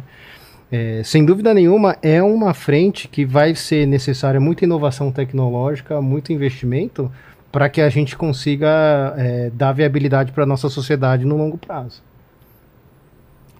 Eu acho que a gente não está na velocidade Ideal, ideal, longe. bem longe disso. É, e aí o maior desafio novamente é cultural, né? Como é que a gente convence o mundo para ter pressão nessa história? Porque com pressão você tem dinheiro. É. né? Hoje a gente tem um, um problema que você- os países que mais poluem são os que têm mais força para impedir essa discussão, né? Então, um país como os Estados Unidos, que é o, ou, a China, que são os países que mais poluem, é, são os países que têm mais força para justamente criar legislação nova ou, ou tratados novos para a gente poder é, trabalhar nessa frente. Então acho que a gente está muito longe disso ainda é, e resolver o para frente não resolve para trás, né? Então você tinha comentado de microplástico, é, colher o plástico hoje do oceano é muito complicado porque a gente não sabe como resolver o microplástico, que são partículas de plástico muito pequenas que são muito complicadas. Você tem muita gente hoje colhendo lixo da, da superfície, mas a maior parte do plástico não está na superfície. Está né, em outras camadas do oceano. Então, é, eu acho que a gente está bem, bem longe de resolver e não estamos na velocidade de resolver, porque não existe interesse mundial para isso. Muitas outras coisas a gente tem interesse. É. Agricultura, a gente tem interesse, tem dinheiro, tem necessidade, é um, é um problema real. O meio ambiente não é encarado como um problema real de quem detém o poder político-financeiro. Então, É. Mas eu, eu concordo com tudo que está falando, mas eu quero dar uma esperança, assim, porque eu, pelo menos, senti muito essa transformação nos últimos 20 anos, né, que veio de baixo para cima, veio do consumidor para as empresas. Então, há 20 anos atrás, ninguém falava em reciclagem, ninguém falava em ser verde, ninguém falava em nada disso. E o consumidor, isso começou a vir do consumidor, da juventude, vamos dizer assim. E, e as empresas, nos últimos cinco anos, em vários segmentos, é top priority das empresas, é, de novo, não os governos, nem regulamentação, mas as empresas, tomar conta, pelo menos da história do carbono, todo mundo. Há quanto tempo faz que você vai comprar uma passagem aérea e você sabe agora exatamente quanto você está Emitindo. emitindo de, de carbono? Isso não existia há cinco anos atrás. Então, acho que a conscientização, sim, ela existe e é crescente, é muito rápida. Eu vou dar um outro exemplo de, que tem a ver com tecnologia também, desse lado da conscientização, que também é uma empresa do portfólio do Maverick, que, não sei se vocês sabem, mas é, a questão dos, dos eh, diamantes. Um diamante é super poluente, quer dizer, para tirar um diamante da terra, você precisa mover um monte de terra e também tem a questão social, que quem está, em geral, isso é na África, e na África tem todo trabalho semi-escravo, escravo, etc, etc, etc, etc por pressão, de novo, dos consumidores, cada vez mais se vende diamantes de laboratório, se chama lab grown Artificial. diamonds, não é artificial, Não? é diamante, só que é feito em numa máquina. É, tem uma empresa que a gente investiu ano passado, chama Lucix, que faz diamantes, o- o- é basicamente energia solar e gás metano. Então também tem uma captura mínima, mas, é uma captura de carbono e é totalmente su- su- sus- sustentável e é um diamante, não é um diamante igual, é um diamante. Não é cópia de diamante, é um diamante, só que não foi feito na, na Terra, foi feito numa máquina. É infinitamente mais barato e infinitamente menos impactante. E de novo, é o consumidor que está empurrando isso. Já existe máquinas para fazer diamantes há 50 anos, não era até pouco tempo atrás na qualidade que precisa para fazer uma joia, agora sim. Mas a aceitação disso no mercado é tremenda. O, os últimos 12 meses nos Estados Unidos, 53% dos anéis de noivado já foram vendidos com diamantes de laboratório.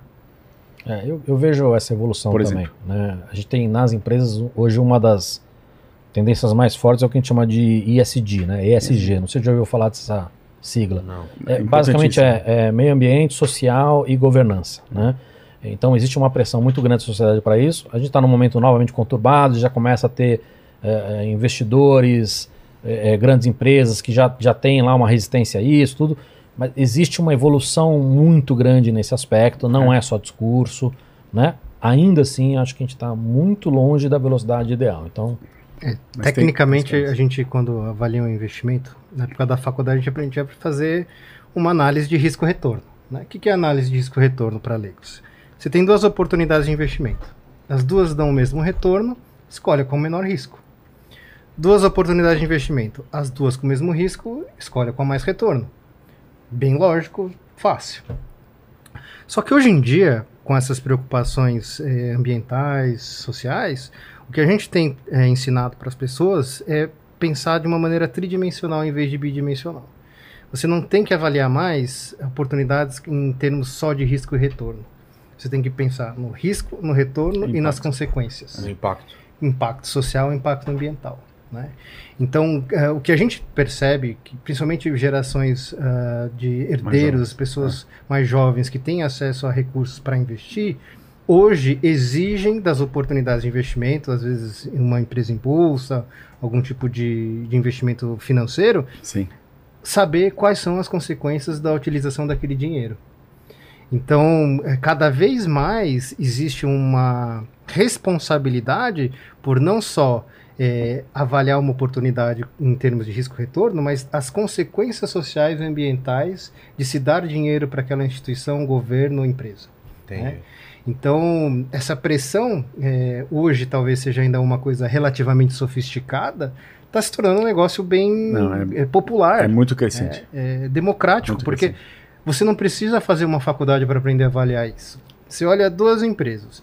As duas têm o mesmo produto, dão mais ou menos a mesma rentabilidade, mas uma tem um- uma preocupação ambiental. De fato, atua de maneira a preservar o meio ambiente, investe em mudar a pegada de carbono. Essa empresa vai ter um- uma. é, vai ser muito mais atraente para as novas gerações investirem do que uma empresa que está pouco se lixando ou que não se importa com, com esse tipo de, de problema. Exato. E tem também uma questão puramente financeira, porque a partir do momento que as coisas estão acontecendo cada vez mais rápido, uma empresa que não está em linha com isso, ela muito Fora. provavelmente não vai ter futuro no curto prazo. Porque a quantidade de cagada que a gente está vendo no mundo tá muito difícil agora para negacionista dizer que o homem não interfere no meio ambiente, que isso não vai ter causa, consequência. Né? A gente começa a ter ma- maremoto no, eh, tsunami, não sei o que, começa a ter chuva eh, de maneira brutal. Cara, a gente tá tendo calor, Picos de calor. picos de calor absurdo, batendo recorde em tudo quanto é lugar. Então, é, é, no curto prazo, isso também vai ter um impacto financeiro, entendeu? Não é só questão da pressão da sociedade. Senhores, muito obrigado. Digo aqui sem, sem a menor vergonha que esse foi um dos melhores episódios que eu fiz aqui. O que eu mais aprendi, o Paquito com certeza não conseguiu absorver muito, porque ele já, ele já já sabe sabia de, tudo já sabia de tudo aqui. E, e como ele é um cara muito modesto, ele, ele simplesmente ele não fala, ele, ele deixa vocês falarem. Deixa, eu não vou intervir. Exato. Porque... Você poderia muitas vezes intervir e, e falar Mas também. eu não vou tirar doce de, de criança aí. tá Deixa os certo. caras falarem. Então, obrigado demais. Fique à vontade aí para finalizar, falarem de livros, é, é, Instagram, qualquer coisa de que queiram divulgar. É com vocês aí agora. É... É... Começa você.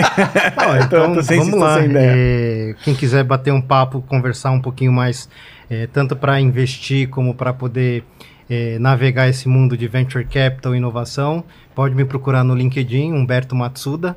É, a gente faz um trabalho tanto com grandes empresas como com startups, investidores em geral. É, e estamos aí na, na luta. Quiser bater um papo mais depois sobre esses assuntos, estamos, estamos às horas. Mais especializado nisso, né?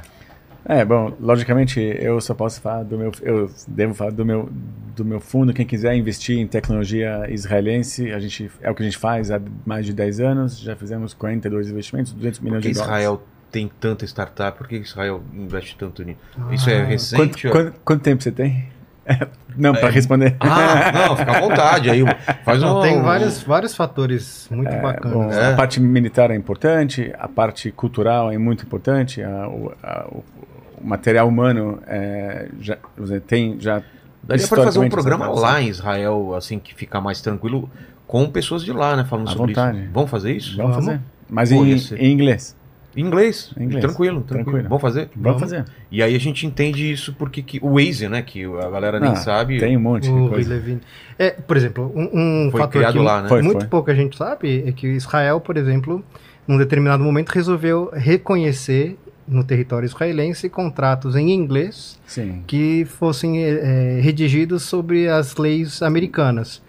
Imagina o impacto para um americano investidor ou empresa de tecnologia fazer negócio em Israel. Pô, ficou muito mais fácil. Ficou muito mais fácil. É, mas eu vou dizer uma coisa assim. é, tudo começou.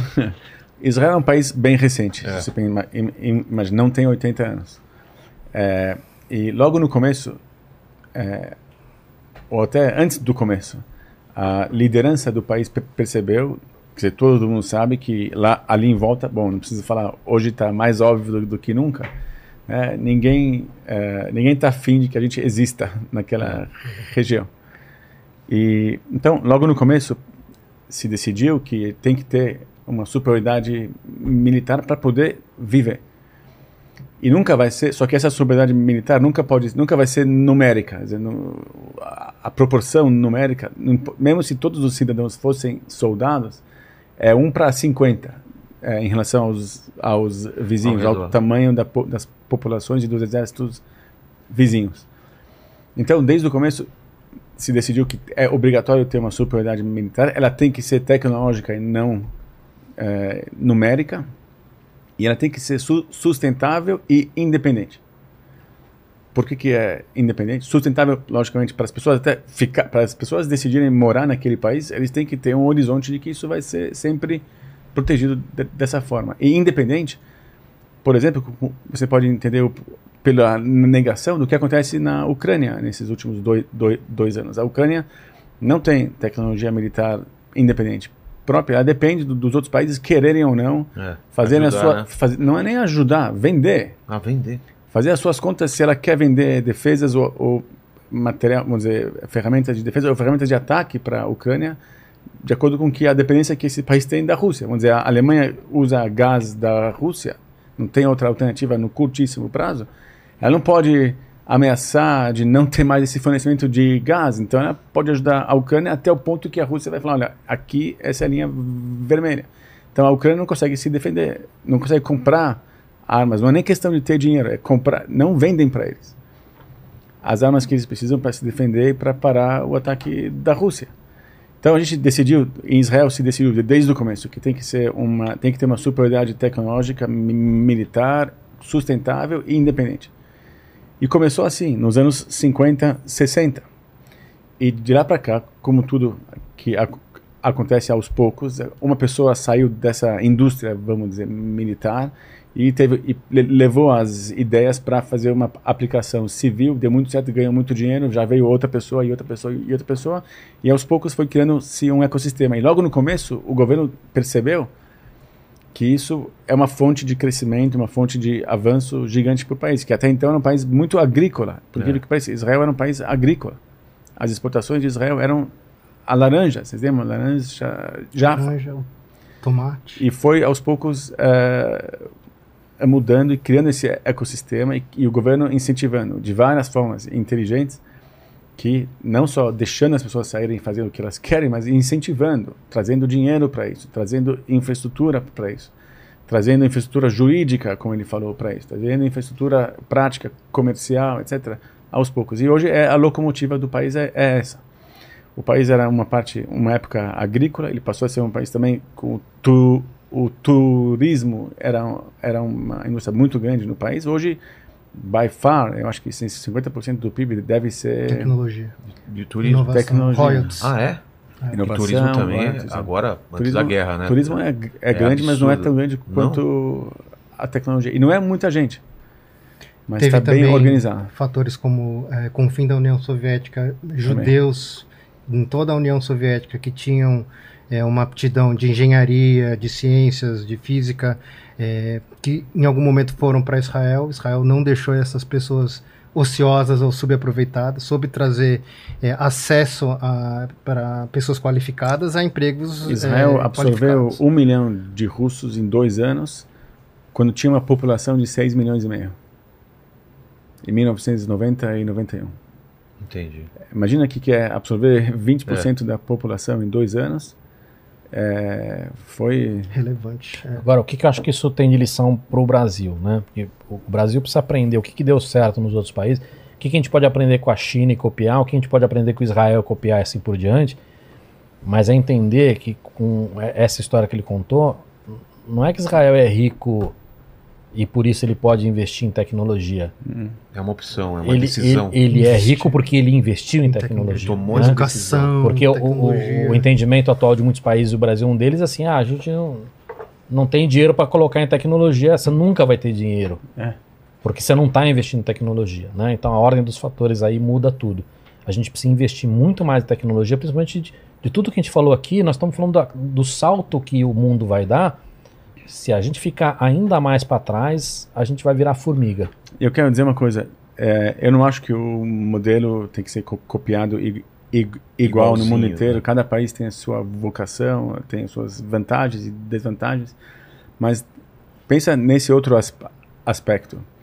É, tudo que a gente falou aqui de tecnologia, AI, etc., no fim das contas traz para quem é cliente dessas tecnologias, para quem usa essas tec- tecnologias traz um avanço, uma economia, um crescimento, uma riqueza gigante. Só para voltar esse mesmo do advogado, o cara vai conseguir o mesmo nível de serviço com 10% do preço, certo? Mas o que o Brasil tem que também, até é um- acho que é o primeiro passo nessa história, é o seguinte: qualquer, Israel tem uma vantagem, ou uma característica, não é uma vantagem. Todas as empresas que começam lá, no pr- primeiro dia tem a cabeça internacional. Israel não é um mercado co- consumidor, é um mercado muito pequeno. Então, quem vai resolver uma dor grande, mundial e tal, não está pensando em vender para Israel, para os consumidores ou para as empresas israelenses. Está pensando em sair para o resto do mundo. E na, na hora que o, mu- o mundo todo está na tua frente, você precisa decidir onde você vai vender a tua, o teu produto, a tua tecnologia. Você vai fazer uma, uma análise fatorial aí, o que, que é mais barato, o que, que é mais fácil, o que, que eu posso cobrar mais, mais impostos, menos impostos, etc, etc, etc. E você vai escolher as top three, vamos É. dizer assim, países que vale a pena você investir em infraestrutura, investir em contratar gente, em abrir uma subsidiária e e ir para cima. E infelizmente, vamos dizer assim, o Brasil, eu falo infelizmente porque eu estou lá há 20 anos, mas meu meu coração ainda está também aqui no Brasil. O Brasil não está no topo dessa lista. O Brasil é um país dificílimo de se fazer Negócios. eh, negócios, de trazer essas tecnologias para cá, de vender aqui para clientes br- brasileiros, para as empresas brasileiras, para o consumidor brasileiro, é muito difícil. Tudo que pode dar errado, assim, tem muitos ob- obstáculos que não tem em outros países. Então, assim, até para ser cliente, tem uma vantagem ser cliente de tec tecnologia.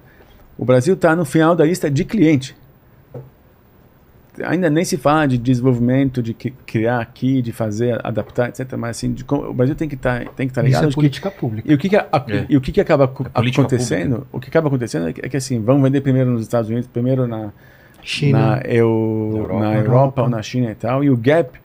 E essa, as empresas americanas vão estar mais eficientes porque elas usam até a tecnologia com- como cliente. É. E aqui vai E demorar aí a cinco, competição anos. do Brasil, das empresas brasileiras, com essas empresas do mundo que têm acesso a essa tecnologia que o Brasil não tem porque não está no topo dessa lista, fica também pior e pior e Defasado. pior. Uma das coisas que precisa realmente. E eu vou dizer, a empresa de. Eu vou dar um exemplo prático que a gente falou também aqui. A empresa de água que en- encontra os vazamentos. Eu investi na empresa em 2015. A primeira coisa que eu fiz foi falar da Sabesp. A Sabesp é, um, é a maior empresa, é, a empresa, é uma das maiores empresas em termos de número de eh, pessoas Atendidas. atender 30 e poucos milhões de pessoas. No mundo inteiro, as, as empresas de água são muito mais. É, é, Menores. é, Centralizado. são, de, são da cidade, não do, não do estado. São muito mais fragmentadas. Então, a Sabesp era um ótimo cliente, potencial. Vai tentar vender para a Sabesp. Então, assim, comece, tentamos, e a história posso contar, é muito longa. Tentamos uma vez, duas vezes, três vezes, desistimos. Vamos vender para outros países. Porque precisa, e, e, e no final, os outros países têm menos vazamentos e aqui ai- ainda é esse número. Então, assim, como, que- é um exemplo, claro, como cliente, o Brasil não consegue. Entendeu? Como cliente, pagando. Fazer negócio no Brasil não é. É o não dobro é- do, te- do tempo e o triplo do custo. O Brasil Michel. não é para amadores. Michel, já, já despediu? Falou Despedi, das suas falei do redes, fundo, tudo? não, eu falei que, que então, tava dizendo que quem quiser investir em Israel em tecnologia, é, Maverick, a gente agora não está captando, o fundo vai voltar a captar daqui a um ano, um ano e meio, mas enfim, po- podemos começar a, com- a com- conversar para o fundo 4. Agora a gente está investindo no fundo 3 e a gente vai começar o fundo 4 mais para frente. Ficam à vontade, vou deixar o e-mail aqui para quem quiser é, contactar, a gente Te coloca no. trocar ideia. tá- vai estar na descrição o e-mail. Isso, Então. tá bom. Cava, aqui tá seu livro. Meu livro, comprem, aqui, ó. meu Não, não, eu livro. tô mostrando aqui na Boa. câmera de cima. Aqui. Olha lá. É isso. Pais, mães, adolescentes. Me acha na rede também. O Ricardo Cavalini acha em qualquer lugar. No, no Instagram é Cavalini com dois L's e N-I. Aí eu acabo, eu tenho feito muita palestra em empresa e aí eu divulgo nas redes quando tem alguma palestra que seja aberta ou de inscrição individual para quem quiser é, participar. Tá certo. Obrigado demais. Como eu Obrigado. disse, a gente já fez mais de mil e tantos programas aqui e foi um dos que eu achei mais interessantes mesmo. Espero que a gente volte a, a reunir é, os três aqui e com notícias melhores, né? Lembra que a gente é. falou lá? Olha, deu certo aqui. É. Não que a gente certeza. esteja aqui num bunker e, e o mundo inteiro esteja num caos e a gente falou, deu merda, né? Então, espero que a gente tenha notícias melhores, quiser. inclusive em Israel lá. Quando eu voltar em Israel, que, que esteja melhora a situação com, Se Deus com- quiser. com Vai os ser com palestinos. um churrascão, bife impresso, Oh, aí sim, hein? Né? Suco de laranja sem açúcar, sem Ovo sem de ser- galo. Ovo de galo. Ovo de gato. Ovo de galo é bom. Então, obrigado demais. Paquito, é contigo aí que Obrigado. você que é um cara que não precisou aprender nada porque você já sabia. O que, que você pode dizer pro pessoal aí? Ó, como eu sou um cara que eu sabo muito, Exato. eu vou dizer aí pra galera, dá uma passada lá na Insider, tá certo? Pelo Promoções QR Code aí. incríveis aí com o nosso QR Code e nosso Isso, link na escaneia o QR descrição. Code aí que tá aí na tela, ou clica no link na descrição que você já vai pra lá com o nosso cupom de 12% é aplicado. E aí você já garante lá a sua tech t-shirt maravilhosa, sua cuequinha, sua meia. Sabe o que a eu gente- percebi? Ninguém me falou nada? Que eu tô com a camiseta do lado ao contrário, ninguém me falou nada. Eu uso tanto essa camiseta que eu pego e já coloco. Olha aqui, ó. Ó, O pessoal deixou aqui a Esse camiseta lado é tão bom que fica boa até o contrário. Exato. É, e aí, é o seguinte, você chegou aqui até agora, não deu seu like ainda, está moscando, então dá um like, se inscreve no canal, ativa o sininho e torne-se membro pra não perder nenhuma dessas lives aqui, participar de todas elas, tá E certo? agora o momento mais importante, que eu sei que você prestou atenção no assunto Lógico. mesmo, sem precisar, mas o pessoal que chegou até o final dessa conversa e quer provar nos comentários que escutou tudo aí, ouviu tudo e assistiu tudo. O que, que ele escreve? Cara, é o seguinte, se você chegou aqui até agora e quer provar pra gente que chegou aqui até agora, comente pra gente, modo avião. Modo avião, é isso aí. Modo avião. Até mais, escrevam no modo avião no- no- nos comentários. A gente sabe que você sabe que a gente sabe que você sabe. Então fiquem com Deus, beijo no cotovelo e tchau.